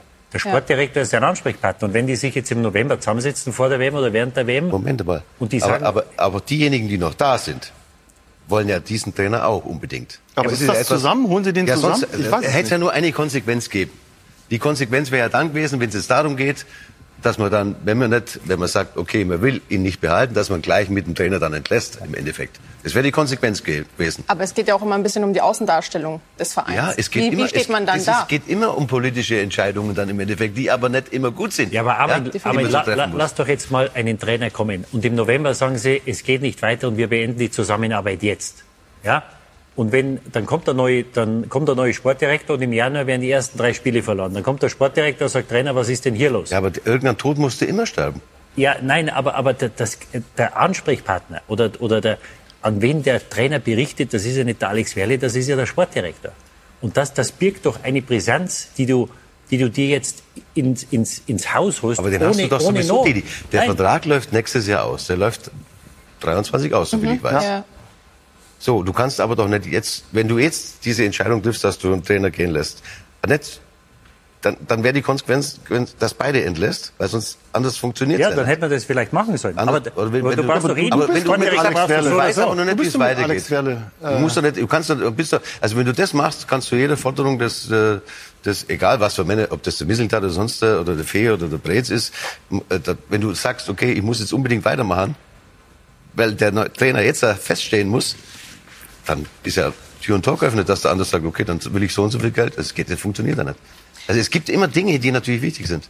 Aber Herr Fee, wenn Sie es so darstellen, wieso hat der VfB Stuttgart dann mit Matarazzo nicht auch gleichzeitig Misslintat gehen lassen? Das Warum? weiß ich nicht. Ich, ich, weiß das nicht. Hätten Sie es machen wär, sollen? Das wäre die, das wär die Konsequenz gewesen. Aber natürlich, wie Sie richtig sagen, gibt's ja, das entscheidet ja auch nicht wahrscheinlich ein Alex Werle allein. Aufsichtsrat entscheidet. Sondern das entscheidet der Aufsichtsrat. Ja? Also so einfach ist es nicht, weil natürlich politische Entscheidungen. Aber gute Frage von Didi. Was denn? Hättest du den Mislintat mitentlassen? Ob ich? Mhm. Wieso soll ich jetzt äh, Fragen beantworten, wo ich nicht so tief drinstecke? Ich befasse mich jetzt nicht jeden Tag mit, mit dem VfB Stuttgart. Für mich wäre es eine Konsequenz gewesen, sage ich, wenn ich Entscheidungen getroffen hätte. Aber dazu hätte ich natürlich auch den Aufsichtsrat äh, mit mit gebraucht, ist auch klar. Du kannst ja nicht alleine jemanden entlassen. Gut. Und wenn du das dann machst, als Beispiel, dann musst du das ja vorher schon machen. Du musst es ja vorher abgesprochen haben. Aber da stecke ich ja jetzt nicht drin. Das also klar ist ja, dass der Aufsichtsrat und Sven Mislintat schon schwer Stress hatten beim VfB Stuttgart. Und selbst wenn die Gespräche jetzt vernünftig verlaufen zwischen Alex Werle, die im November geführt werden, muss er dem Aufsichtsrat ja trotzdem noch eine fruchtbare weitere Zusammenarbeit ähm, klar machen und auch verkaufen, damit der überhaupt zustimmt zu diesem neuen Vertrag für Misslintat. Aber ähm, Michael, du hast ja lang genug äh, eine Position verantwortet, ähm, die äh, Trainer mit aussucht ähm, und dann auch wieder demissioniert. Ähm, wäre es konsequenter gewesen zu sagen, wir machen einen klaren Neuanfang und können dann in Ruhe mit den neuen Werle, Kedira, Lahm, äh, Gentner suchen und äh, hat man sich zu, viel, zu viele Stimmen im, im Haus, ins Haus geholt, sozusagen jetzt. Also erstmal verstehe ich ganz grundsätzlich, ähm, dass der VfB Stuttgart äh, und vor allen Dingen Alex Werle in der Position, ähm, er hat ja von Thomas Hitzelsberger den, den Vorstandsvorsitz übernommen, aber eben auch die Verantwortung im sportlichen Bereich. Und wir wissen alle, dass äh, Alex Werle kein, äh, kein Sportverantwortlicher ist und insofern natürlich so ein bisschen auch auf der Suche ist, intern wie sind die, sag mal, wie, wie sind die sportlichen Verhältnisse aufgestellt? Ähm, das verstehe ich äh, ganz grundsätzlich. Es macht im Moment so ein bisschen einen, Eindruck, ich glaube, dass wir das jetzt noch nicht beurteilen können. Wir stehen vor einer spannenden Woche, weil wir vernehmen konnten, dass der VfB in dieser Woche eine Trainerentscheidung trifft und dass dann relativ schnell danach die Gespräche mit dem aktuellen Sportdirektor, mit äh, Sven Nislintat, ähm, geführt werden. Und das Bemühen der Verantwortlichen ist ja auch da, diesen Eindruck zu erwecken, dass sie sich zwar kritisch miteinander auseinandersetzen, was ja auch okay ist, aber dass sie auf einer, sag mal, auf einer Linie sind. Das, glaube ich, werden wir erst abschließend beurteilen können in den nächsten zwei, drei, vier Wochen, äh, wenn wir auch wissen, wie die Gespräche zwischen Alex Werle und ähm, Sven Mislintat ähm, ausgehen. Ähm, es ist ein bisschen unglücklich, glaube ich. Das kann man festhalten. Ja, aber äh, es gibt die Lösung gibt's ja da nicht, muss man sagen. Es gibt halt auch Situationen, wo man einfach nicht so einfach lösen kann. Außer du kaufst dir einen Verein dann kannst du das machen. Nein, weil Für einen also, Euro vielleicht. Also Beispiel jetzt. Ne? Valentina, dann ist es ja wirklich, also es ist ja alles richtig, ähm, was sie sagt. Klar ist vielleicht auch, kommt sie auch so, dass ne, klar ist auch, dass aus dem Verein kam ja auch mal dieser Begriff aus dem Aufsichtsrat von VfB Stuttgart. Der VfB ist keine One-Man-Show, also bezogen auf Sven Mislintat. Und ganz klar ist auch, dass Alex Werle sagt, natürlich auch mit den Verpflichtungen von den Ex-VfB Legenden oder immer noch Legenden, aber Ex-Spielern. Sven Mislintat muss auf jeden Fall Kompetenz und Macht abgeben. Also das, ja. sonst gibt es keinen neuen Vertrag. Macht er das? Ja, ist das Sinn. Macht das Sinn? Was meinst du? Ähm, ich würde es aus seiner Sicht nicht machen. Ganz einfach, weil er ja jetzt schon vor großen Herausforderungen steht, weil permanent in seinen eigentlichen Kompetenzbereich eingegriffen wird, auch ohne seine Kenntnis. Wir wissen, er hat ja eigentlich auch eine Klausel im Vertrag gehabt, wenn wirklich ohne seine Zustimmung in seinen Kompetenzbereich eingegriffen wird, dürfte er eigentlich seinen Vertrag sogar auflösen. Diesen Schritt hat er nicht gemacht. Damit hat er eigentlich jetzt was auf seiner Habenseite. Also er hat jetzt eigentlich einen Punkt, womit er die anderen damit ein Stück weit locken kann und diesen Punkt auch für sich eigentlich ausspielen kann. Die Frage ist auch, wer macht so einen Vertrag, ne? muss man auch sagen. Wer macht so einen Vertrag, ist die Frage, die muss sich dann der Verein Wenn selber stellen. Einmal. Aber es ist ja so. Das heißt, er hat jetzt eigentlich eine gute Ausgangslage zum Verhandeln. Und jetzt liegt es ja am VfB Stuttgart, wie sie das lösen. Vor allem auch im Hinblick auf die Außendarstellung und die Kommunikation nach außen dann. Aber ich glaube, die große Frage ist ja, also sehr interessant, ich, das war mir nicht bewusst. Die große Frage ist doch, will der VfB mit ihm weitermachen? Egal, aber wenn seine, Sie es nicht seine wollten, dann hätten Sie ihn ja jetzt mit Materazzo, er und Materazzo waren ja auch sehr close, ja, soweit ich weiß. Äh, ja, ja, aber das haben sie ja nicht gemacht. Und äh, äh, egal welche Verhandlungsbasis er hat, natürlich äh, hat er jetzt, ist der Ball jetzt in, im, im, im Feld von, von, vom VfB, die müssen jetzt reagieren. Nur wenn der VfB nicht will, dass sie weitermachen oder die Zusammenarbeit weitergeht, dann kann die Verhandlungsbasis noch so gut sein, dann hat er keine Basis, weil die Stuttgarter ihm möglicherweise, und das scheint ja die Tendenz zu sein, keinen neuen Vertrag anbieten. Und dann ist natürlich die Frage, wenn ich den Trainer freistelle, warum ich das nicht mit dem Sportdirektor mache, wo äh, unterstelle ich jetzt mal Alex Werle, er weiß oder die Tendenz dahin geht, dass er spätestens im Sommer nicht mehr da ist. Und das ist, äh, das ist inkonsequent, habe ich das richtig gesagt. Und ich weiß nicht, wie, wie Michael das sieht. Ähm, jetzt kommt ein Trainer und die kommen nächste Woche zu dir und sagen, du sollst im Sommer oder im Winter sollst du Sportdirektor machen. Hast du dann, sagst du, okay, wenn der da ist, dann ist er da? Oder würdest du sagen, ja, warum habt ihr keine, keine zwei Wochen gewartet, bis ich hier bin? Äh, das ist ja das, was ich gerade meine. Ich glaube, wir stehen vor spannenden ein, zwei, drei, vier Wochen. Und das ist ja kommuniziert. In dieser Woche fällt eine Entscheidung, so habe ich das wahrgenommen, in der Trainerfrage. Und in wenigen Wochen fällt die Entscheidung über die Zukunft äh, von äh, Sven Mislintat. Und ich glaube, dann wird es wahrscheinlich noch mal eine Runde geben, wo wir das, äh, wo wir das gesondert diskutieren können, weil wir nicht wissen, wie diese Entscheidungen ausfallen. Ja, ich glaube, das ist ein ganz entscheidender Punkt. Ja, wobei man halt, es gibt halt mal Situationen, die einfach nicht glücklich sind, muss man sagen. Ja. Weil wenn der Vertrag des Sportdirektors jetzt 24 ausgelaufen wäre, dann wäre das eine andere Situation. Jetzt läuft es aber 23 aus. Du musst aber jetzt in der Situation einen Trainer holen, weil er auch der äh, Sven Misselt gesagt hat, okay, er liebt seinen Trainer, aber es ist leider, muss man leider entlassen. Vier Siege in 22 im Kalender, das ist nicht Ja, viel. also vier Siege, man, irgendwann kann man mal, äh, wobei ich ihn sehr geschätzt habe, äh, äh, den Trainer, äh, aber es geht halt schon nur um, um, um Leistung, um Sport, um Leistungssport. Aber die Konstellation ist halt jetzt diejenige, wo ich aber nicht sicher bin, ob ich vielleicht mit dem Sportdirektor nächstes Jahr weitermachen will. Aber, und dann ähm, muss ich da aber, ja, das ist die, die Schwierigkeit in dieser Entscheidung. Wer wird denn Trainer? Armin. Keine Ahnung. Du kennst die beiden Namen. Ich? Hm? Ja, du, schätze ich mal, wahrscheinlich. so wie du guckst, hundertprozentig. Also der eine, der ja schon äh, genannt worden ist, Jes Torup, ähm, der ist äh, heute aufgeploppt, wie auch immer man das nennen will, äh, ein Däne für Uerdingen äh, gespielt. Da sehen wir mal, hat Gent, Genk, Kopenhagen trainiert jetzt nicht so ähm, super erfolgreich, sagen wir es mal so. Äh, jetzt ist ja die Frage, Michael, ähm, aus deiner Sicht als ehemaliger Verantwortlicher, ich würde jetzt sagen, ich kenne den Tob nicht persönlich. Ich habe auch nicht äh, gesehen, wie seine Mannschaft, ich habe Kopenhagen mal gesehen, aber nicht gänzlich gesehen, wie Gent oder Genk gespielt haben. Äh, ist das jemand, der dann so in die Bundesliga kommt und so einen Verein weiterbringt? Also das fällt mir jetzt aus, aus, aus meiner Sicht, fällt mir das ein bisschen schwer, diese Annahme. Ja, ich finde es nur nicht richtig, dass wir heute Abend diesen Namen diskutieren, weil äh, soweit ich weiß, hat der VfB Stuttgart nicht vermeldet, äh, dass er neuer VfB-Trainer wird. Ich glaube, das ist eine andere, komplett andere Konstellation. Die mhm. Verantwortlichen haben sich aus meiner Sicht vielleicht auch nicht ganz zu Unrecht in der letzten Woche darüber beklagt, dass etliche Namen diskutiert wurden und äh, der Verein konfrontiert wurde mit Absagen.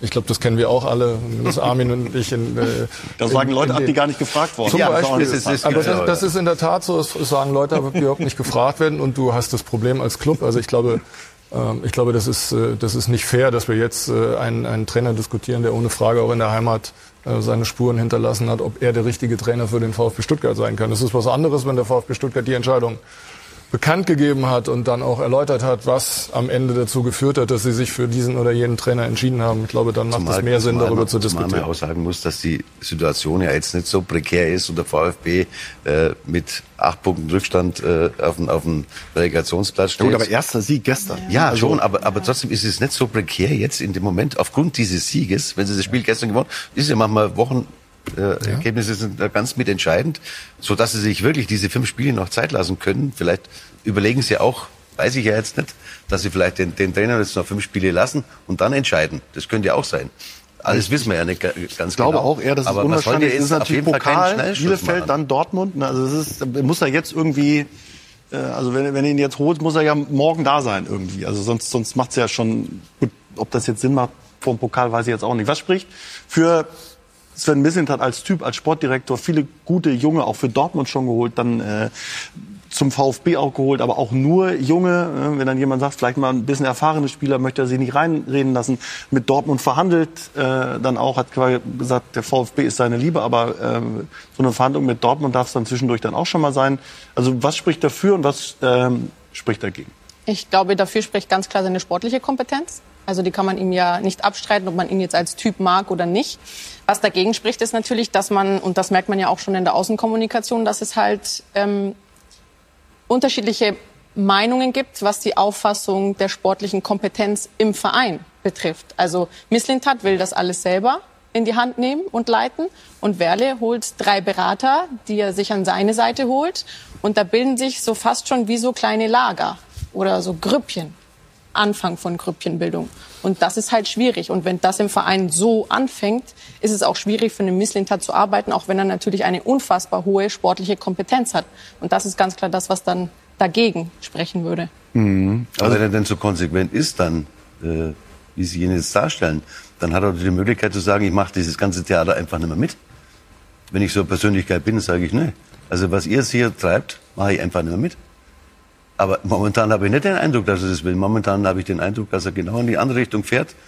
Das zwar nicht will, aber was ganz anderes sagt, wie ja, er eigentlich denkt. Auch ein Machtspiel. Also es ist natürlich auch eine das Herausforderung, eher, die ihn dann kitzelt Gefühl, ne? und er sich durchsetzen will. Und das ist ja auch der Charakter, den er hat. Er will das maximal Mögliche rausholen. Er ist ehrgeizig. Und dann kreiert sich natürlich so eine Art Machtkampf. Und das challenged einen Typen wie ihn ja dann auch. Ja, und, und, und Jetzt kann man natürlich sagen, sportlich hatten sie letztes Jahr großes Glück, dass sie drinbleiben. Jetzt ist es wieder nicht gut gelaufen. Jetzt haben sie das erste Mal gewonnen. Aber er hat ja immer wieder Spieler geholt, die einen Wert hatten und die im Wert auch stiegen und die für viel ja, Geld. Moment mal, aber da muss man schon mal, also äh, äh, die meisten Spieler, die er jetzt mit viel Geld verkauft hat, die hat er nicht geholt.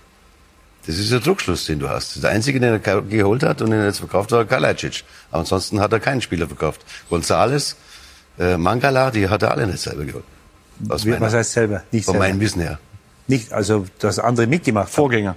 Vorgänger geholt, ja. Ja, aber, aber er hat schon, er hat schon immer, also er hat Werte geschaffen und Kalajdzic haben sie jetzt für, was weiß ich, 25 Millionen ähm, verkauft. Er hat einen sehr guten Ruf. Er war bei Arsenal. Er verkauft's gut. Ja, ja, aber, aber er, er hat, also dass er fachliche Kompetenz hat, das äh, unterstelle ich ihm jetzt einfach mal. Das, das ist, aber was, was das hat er in Dortmund ja auch schon unter So ist es. Aber, aber wenn du, wenn du, wenn du, wenn du in der verantwortlichen Position bist und dann kommt der Vorstandsvorsitzende und holt drei Leute, die ihm beraten und die ihm die ihn sportlich beraten.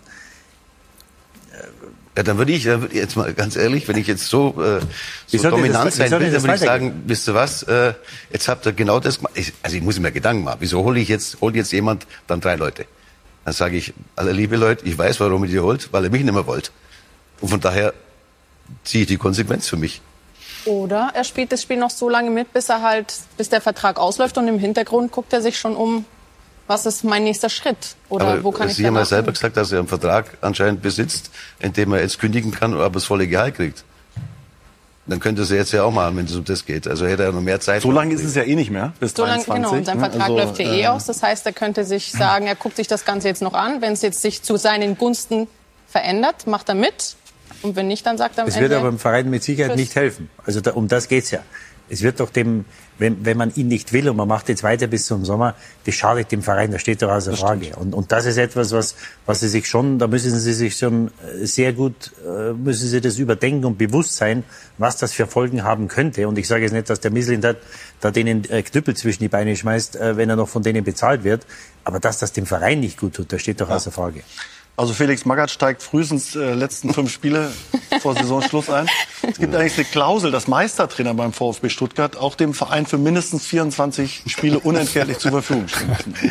Äh, wenn die Garantie dann wäre, dass man erfolgreich ist, dann ja. ja dann würdest du es machen. Die, die ja. gibt's halt nicht. Ne? Okay, aber ein Satz sportlich noch. Ich weiß gar nicht, ob wir die Tore von gestern schon kurz gezeigt haben. Erster Saisonsieg. Wie gut ist denn der VfB, äh, Michael, aus deiner Sicht? Ähm, ich finde, dass es, äh, dass es eine Mannschaft ist, die auf jeden Fall das Potenzial hat, äh, in der Fußball-Bundesliga zu bleiben und auch äh, den Anspruch haben müsste, sich wegzubewegen von den unteren Tabellenplätzen. Es ist eine, eine in Teilen junge Mannschaft. Sehr junge Mannschaft. Ähm, ja, es ist eine junge Mannschaft, aber mit, ich sag mal, mit außergewöhnlich viel Talent. Ähm, auch schon mit Erfahrung. Silas gestern der, der spielentscheidende Mann war. Ähm, und ich glaube, das muss man ja auch messen. Da kommen wir ja gleich noch auch zu, äh, mit der Konkurrenz in der Liga. Ich sehe den VfB auf jeden Fall ähm, deutlich stärker als äh, zumindest drei Mannschaften, äh, die am Ende dann äh, von zwei mindestens den Gang in die zweite Liga angehen, antreten müssen. Mhm. Zwei wüsste ich jetzt sofort bei der dritten. Bochum, Schalke? Ja, das, das müssen wir jetzt hier, glaube ich, nicht diskutieren, wer das im Einzelnen ist. Vielleicht ein Team aus Berlin. okay. Ähm, zu einer Mannschaft kommen wir gleich noch. Schalke 04. Ja. Äh, Würde ich sagen, äh, hat jemand noch so einen Schlusssatz für den VfB vielleicht? Titi, du wurdest als Kritiker gelobt. Von der Zeit? Äh, nee, also das, was der Michael äh, gerade gesagt hat, das habe ich das ganze letzte Jahr gesagt.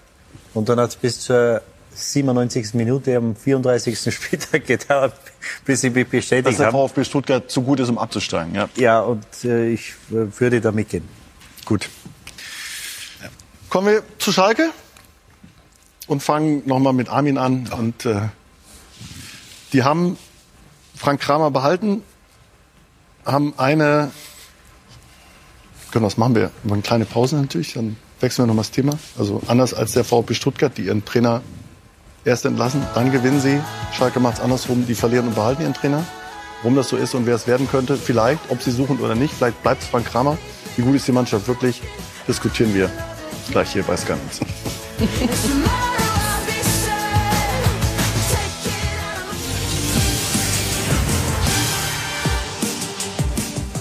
So, nochmal herzlich willkommen zurück bei Sky 90. Ein großes Thema haben wir noch, das ist Schalke 04. Über Hertha haben wir gesprochen, über den VfB Stuttgart haben wir gesprochen. Und bevor wir das vertiefen, zeigt Ihnen Roland Evers nochmal das Spiel vom äh, Freitag. Schalke null Punkte gegen Hoffenheim, aber irgendwie doch und komischerweise mit ein bisschen Hoffnung. Robert Sko versenkt Schalke vom Elfmeterpunkt. Die TSG sorgt für Schalkes vierte Niederlage in Serie. Greimels Foul an Baumgartner. Es gibt einen frühen Strafschuss für die Gäste aus Hoffenheim. Robert Sko versenkt vom Punkt. Zehnte Minute 0 zu 1. Schalke war gut drin im Spiel, hatte viele Chancen, halbe Stunde rum. Moyer, einer von drei Aluminiumtreffern und Auvejan mit dem Nachschuss gegen Baumann. Es fehlte das Glück für die Schalker und sie waren konteranfällig. Rüther, Nachspielzeit der ersten Hälfte, bedient Munas Dabur 0 zu 2. Das war der Pausenstand, obwohl Schalke nicht schlecht gespielt hatte im ersten Durchgang. Dann wieder ein Strafstoß. Diesmal Handspiel von Auvejan und wieder tritt Robert Sko an 0 zu 3, 59. Minute. Die TSG stürmt auf Platz 3. Schalke steckt tief im Keller. Das ist so, dass wir jetzt sechs Punkte haben und ähm, ja, zweimal kein Tor geschossen haben. Und äh, als, Stürmer macht man sich da auch selber Vorwürfe und äh, da müssen wir alle zusammen anpacken. Ähm, dann werden wir uns morgen treffen und dann geht's äh, am Montag Richtung Hoffenheim und äh, versuchen da im, im Pokal eine Runde weiterzukommen. Sagt der 30-Tore-Mann der Rolle aus der letzten Saison. Valentina, wenn du die Schalker so siehst, ähm, sind die Bundesliga tauglich? Ich meine das jetzt völlig wertfrei.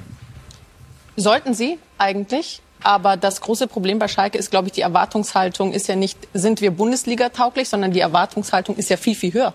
Und das ist ja das Problem, dass man von Schalke zu viel erwartet oder der Name noch zu groß ist für den Kader und die aktuellen Gegebenheiten, die sie eigentlich haben. Und die müssen kämpfen. Und Herr Preetz hat das ja schon gesagt, ihm fallen drei Namen ein, die mit Stuttgart da um den Klassenerhalt spielen werden. Und dazu gehört auch Schalke. Jetzt ging es um diese Reaktion, hat Rufen Schröder gesagt. Guckt ihr das genau an am Freitag. Warum hat Ihnen das gereicht? Weil vom Ergebnis ganz nüchtern betrachtet kann es ja nicht gereicht haben. Er hat eventuell eine Reaktion der Mannschaft gesehen und er muss ja natürlich auch ein Stück weit rechtfertigen, warum man noch am Trainer festhält. Das heißt, man sucht die positiven Dinge, wenn man denn welche finden kann, meiner Meinung nach. Und so kann man das verargumentieren. Man hat ja eine Art Reaktion in der Mannschaft gesehen. Dennoch waren keine Punkte. Ich glaube, deswegen gibt man Kramer auch noch mal eine Chance, obwohl man ja einen potenziellen Nachfolger auch schon im Rücken hat. Aber so kann er natürlich in der öffentlichen Wahrnehmung und in der Kommunikation das ein Stück weit rechtfertigen, dass Kramer aktuell noch da ist. Mhm, jetzt gibt es natürlich so ein paar ganz Schlaue, die sagen, eigentlich ist wurscht, wer die Mannschaft trainiert. Ja, also ich weiß nicht, der Name Reis geistert ja schon seit, seit Sommer äh, rum. Ähm, sie spielen jetzt in Hoffenheim im Pokal, dann gehen sie nach äh, Berlin zur Hertha. Äh, von den beiden muss er wahrscheinlich eins gewinnen, das weiß der Frank Kramer wahrscheinlich selber. Ähm, aber wir haben jetzt über die, die Stuttgarter gesprochen, die weiß nicht, ob sie keinen finden oder ob Leute absagen oder abgesagt haben. Ähm, also ich glaube nicht, dass das dann, sollten sie sich entscheiden, einen neuen Trainer zu holen, das so einfach wird. Weil ähm, im Moment fehlt mir irgendwo die Fantasie, wie sie, wie sie mit der Mannschaft drinbleiben. Also, dass sich Vandenberg letzte Woche noch schwerer verletzt, den sie aus Liverpool geholt haben. Ähm, und ähm, ja, also so weit würde ich nicht gehen zu sagen, ist egal, wer sie trainiert, aber dass es mit der Mannschaft unheimlich schwer wird, in der Liga zu bleiben, das ähm, ist klar. Sind die Schalker personell, spielerisch schlechter aufgestellt in der ersten Liga als in der Aufstiegssaison? Ja, ich glaube, dass sie dass sie da äh, noch stärker waren. Aber es hängt natürlich auch mit dem zusammen, dass sie wirklich auch äh, finanziell riesen Probleme haben. Das muss man, muss man natürlich eindeutig sagen. Und, und, und dementsprechend äh, sind Also mit Bochum so den kleinsten Etat, ne? Ja, ja. Das, das, das, hat, das hat mit dem Schalke natürlich nichts mehr zu tun, ja, was früher der Fall war, wo sie x-mal in, in, der Champions League waren oder wo sie sich über den UEFA Cup schon aufgeregt haben. Das hat damit nichts zu tun. Und du kannst natürlich auch nur dementsprechend auch wirtschaften. Wenn du dann aufsteigst und verlierst dann ein paar Spieler noch, äh, die, die, die dafür verantwortlich waren, dass man aufgestiegen ist, dann ist es nicht einfach. Und ich glaube, das weiß natürlich ja Ruhm Schröder, dass er, dass er nicht alles am Trainer hier festmachen kann. Er hat ja immer einen Ruf auch weg, muss man sagen. Jetzt ist er mit Bielefeld abgestiegen, aber Bielefeld, ich meine, die musst du erst mal ein Jahr lang in, auch in der Klasse halten, muss man auch sagen. Also so einfach hat er keine Mannschaften gehabt, bei denen er jetzt, er war in vierten Mal Trainer. Also er hat eigentlich immer Mannschaften gehabt, wo es unheimlich äh, schwierig ist, dann auch, auch die Klasse zu halten. Ich bin Bielefeld. Und, und am Ende. Weißt du. Bielefeld und Fürth war er ja auch, ja. Mal, war in Fürth auch mal Trainer in, in, der Bundesliga seinerzeit. Da haben sie verpflichtet und ja, ich ist dann auch abgestiegen. Ja. So und, und von daher hat er mit Sicherheit äh, ist, ist die Gemengelage komplett andere. Ja. Und ich glaube halt schon, dass sie, dass sie natürlich von Anfang an gewusst haben, dass es nicht einfach wird in der Liga. Mhm. Sie hätten sich jetzt auch drei Punkte mehr haben können, aber wenn ich jetzt das Potenzial vom VfB nehme als Beispiel, also als Mannschaft, und von Schalke hat der VfB natürlich äh, äh, wesentlich höheres Potenzial. Ja. Mhm.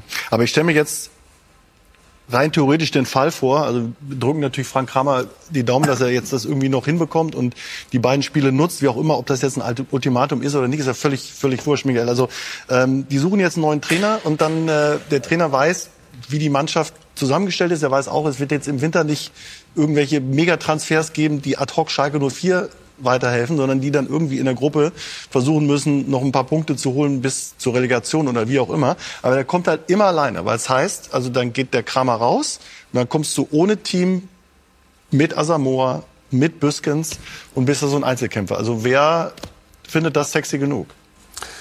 In der Konstellation? Ja, berechtigte Frage. Ich würde trotzdem noch mal ähm, einen Schritt zurückgehen, auch zu der Frage an, an äh, Valentina. Ich glaube schon, dass die Verantwortlichen und vor allen Dingen auch das gesamte Umfeld in Schalke verstanden hat, wie brisant und prekär insbesondere die wirtschaftliche ähm, Situation in Gelsenkirchen ist. Und äh, ich hatte äh, den Eindruck, ich habe das Spiel äh, live vor Ort gegen den VfL Bochum gesehen, dass die, diese Atmosphäre in dem Stadion ist ja einmalig. Also man kann es wahrscheinlich runterbrechen und sagen, auf den Rängen ist es Champions League. Und unten ist das natürlich nicht mehr so, wie der Anspruch des FC Schalke in all den Jahren war. Aber ich empfinde das eher in diesem Jahr als, als großes Faustpfand, dass die gesamte Anhängerschaft, die eine unglaubliche Wucht äh, entfachen kann, diese Mannschaft auch tragen kann. Und äh, insofern habe ich auch äh, Verständnis und kann nachvollziehen, äh, wie in einer solchen Situation die Entscheidung gefallen ist, jetzt auch mit Frank Hamer ähm, weiterzumachen. Ich weiß nicht, ob man jetzt Wobei sagen muss, die Fans er hat, ja ihn er auch schon rausgerufen haben, ne? Bitte? Die Fans haben ihn ja auch schon rausgerufen. Ja, da müsste man dann vielleicht auch noch mal einen Schritt zurückgehen und sagen, er hat ja schon einen extrem schlechten Start gehabt, weil Ja. mit seiner Verpflichtung äh, ist er ja eigentlich schon, also sie haben ihn ja nicht gerade mit offenen Armen empfangen, was ich auch finde, was äh, das gehört sich nicht, wenn ein neuer Trainer ähm, zum FC Schalke kommt, äh, der wie jeder andere auch eine Chance verdient hat, mit dieser Mannschaft zu arbeiten. Ich glaube schon, es ist ein Thema der Qualität logischerweise und die Qualität geht zurück auf das vorhandene beziehungsweise nicht vorhandene Budget. Die Schalker werden wahnsinnig zu tun haben in dieser Saison. In der Konstellation, wie sie jetzt aktuell ist mit Frank Kramer, ich glaube auch mit jedem anderen Trainer ähm, nach äh, Frank Kramer. Deswegen kann ich gut nachvollziehen, dass die Verantwortlichen sagen, ähm, wir haben was gesehen in diesem Spiel, weil das war ja fraglos so. Sie haben in Leverkusen ganz, ganz schwach gespielt. Sie haben eine Reaktion gezeigt. Sie haben offensiv gute Aktionen kreiert. Sie haben das Quäntchen Glück, was du dann auch mal brauchst, in diesem Spiel nicht gehabt. Und das muss man auch sagen. Hoffenheim hat auch ein gutes Auswärtsspiel gemacht und hat verdient gewonnen. Aber ich kann es nachvollziehen. Ähm, Jetzt zu meiner es- Frage, Michael. Ja, es wird, es wird schwierig. Es wird schwierig. Und ähm, diese Frage, ob man denn jetzt mit Gerald Asamoah und mit Mike Büskens dann immer dann auch Leute in seinem Team haben muss, ob das in Stein gemeißelt ist oder nicht, das kann ich von hier nicht beurteilen. Ich weiß eins, ähm, Asa hat ja eine etwas andere Rolle dann als, sagen wir mal, als äh, auch als Teammanager, als Mike Büskens als äh, Co-Trainer. Ich kann mich erinnern, dass es ähm, in der Vergangenheit ja auch schon mal war, dass man andere Aufgaben auch für ihn ähm, gefunden hat im Verein. Also ich kann mir beim besten Willen äh, nicht vorstellen, dass es letztlich an Mike Büskens äh, liegen sollte, auch wenn ich verstehe, dass möglicherweise ein neuer Trainer sagt, ich würde schon gerne mein, äh, mein Trainerteam mitbringen. Aber Mike ist ein Schalker Junge durch und durch. Er ist äh, sehr, sehr populär da. Der hat auch, das darf man ja auch nicht vergessen, in der letzten Saison den Aufstieg ähm, sichergestellt, aber er ist auch zurückgegangen in die zweite Reihe. So. Ne? Das muss man, das muss man auch äh, sagen. Also Muss man es verstehen? Muss man es akzeptieren, den Schritt? Ja, das wird, also wenn es zu diesem Schritt kommt, also den Schritt, dass man den Trainer wechselt, dann wird äh, auch da die Zukunft Antworten darauf zeigen. Weil ich glaube schon, dass der FC Schalke immer noch ein wahnsinnig spannender und attraktiver Verein ist. Äh, Aber jeder Trainer, der dorthin geht, weiß, dass es eine sehr ambitionierte Aufgabe sein wird. Aber es ist ein großer Club. Es ist immer noch nach den Mitgliedern, glaube ich, immer noch der drittgrößte Club in Deutschland.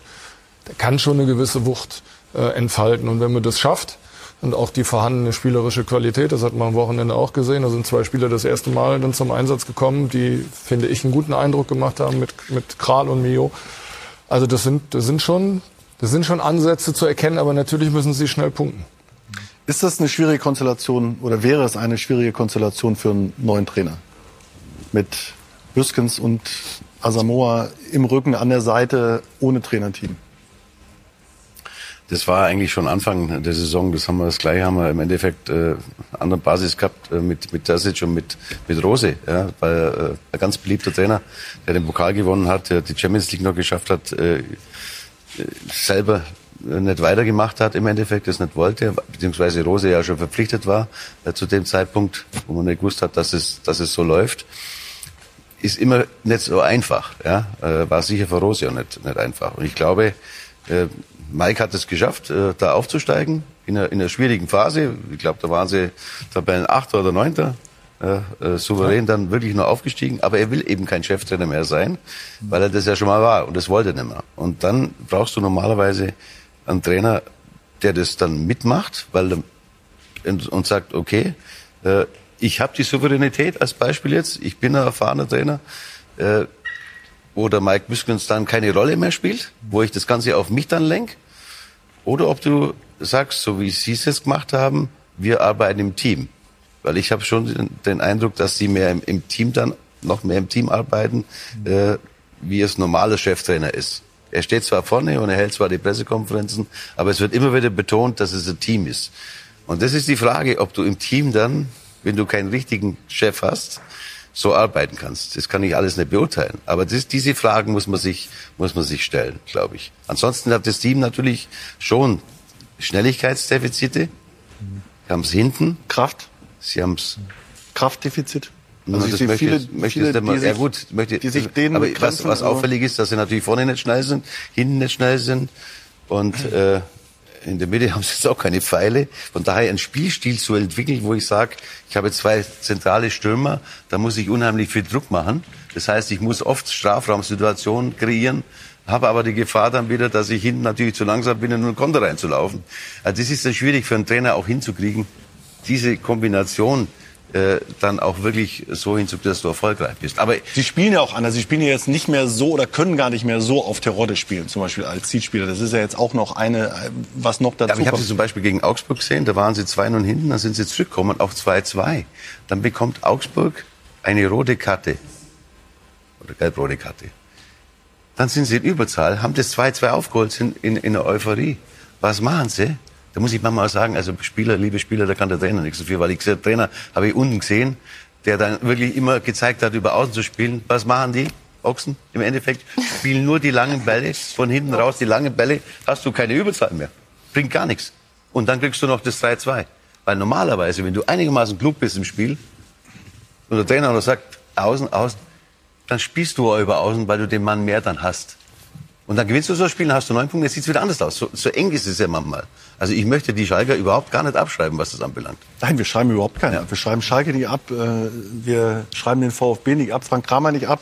Aber eine, nein, also überhaupt nicht. Nein, nein. Das ist ja gar nicht unsere Intention. Aber die, die was, Prognose, äh, Schalke 04. Sportlich, Frank Kramer, wie geht das aus? Ist das das Schlimmste, was im Verein ja passieren kann, wenn du es immer so vor dir herschiebst? Ne? Also zwei Spiele kriegt er noch, da gewinnt er einen, dann kriegt er noch zwei Spiele und irgendwie ähm, irgendwann ereilt dann den Verein oder Ja, ich habe mit ihm bei den Bayern Amateuren damals gespielt. Das ist ein ganz feiner Kerl, der Frank, und, und das, das ist natürlich ihm auch nicht fair gegenüber. Ja, wenn wenn äh, da schon Namen gehandelt werden, wer ihn beerben soll und so. Er, er ist Trainer und solange er Trainer ist, hat er die Chance, den Job auch zu behalten. Ja, und da muss er natürlich Spiele gewinnen, klar.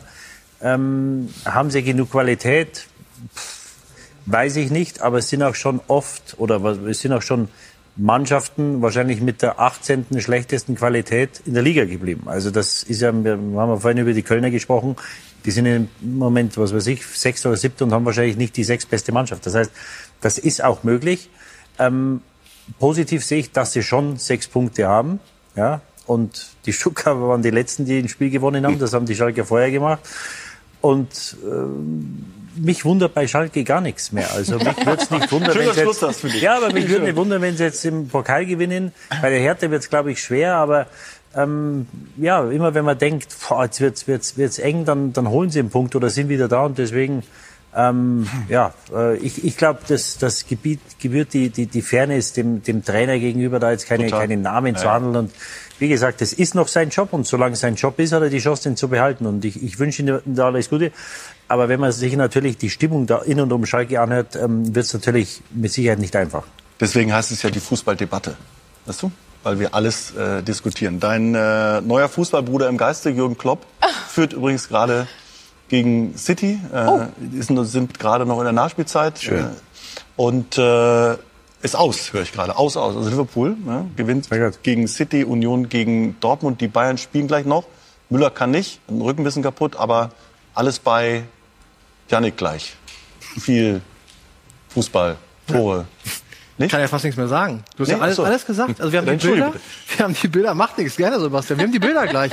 Zu Liverpool gegen Man City 1 zu 0 für Jürgen Klopp. Wir haben zweimal Bundesliga-Highlights, XXL. Also die Pleite der Dortmunder äh, an der alten Försterei gucken wir uns gleich gemeinsam an, zusammen mit Manuel Baum, der es dann analysieren wird. Skizzieren wird, zeigen wird, was hat der BVB heute falsch gemacht und dann natürlich auch noch Bayern München gegen SC Freiburg, also gleich 1930 XXL Highlights Nummer 1, 21.30 Uhr XXL Highlights Nummer 2. Sebastian, war eigentlich fast das, was du auch schon gesagt hattest, oder? Okay, bleibt mir nur noch äh, Manuel Baum zu fragen, eigentlich, ob er nochmal Trainer auf Schalke werden würde, sozusagen. Ist, ist aus die Zeit. Oder? Aus, aus, aus. Ja. Gut. War das jetzt live oder was? Ja,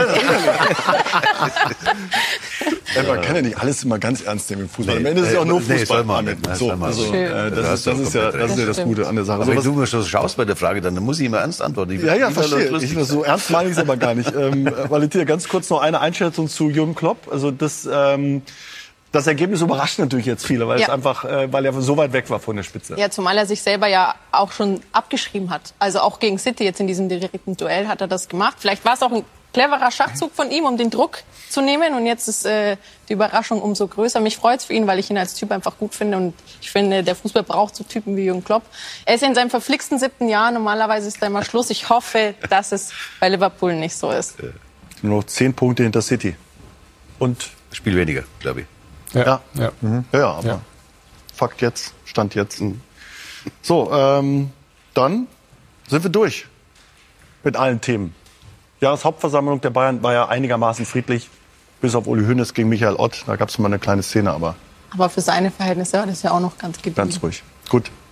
Vielen Dank, Valentina. Äh, Vielen Dank. Schön, äh, dass du da warst. Didi, vielen Dank. Äh, Michael, hoffentlich irgendwann bald schnell in neuer Funktion und Gast bei SK90. Amen. Danke sehr. Und äh, Ihnen auch vielen Dank. Aber geht ihr direkt weiter. Janik hat es Ihnen gesagt. Also es gibt äh, nichts, was es nicht gibt auf Schalke und äh, bei Sky natürlich auch Liverpool, die Bayern noch und Freiburg und Dortmund. Ciao.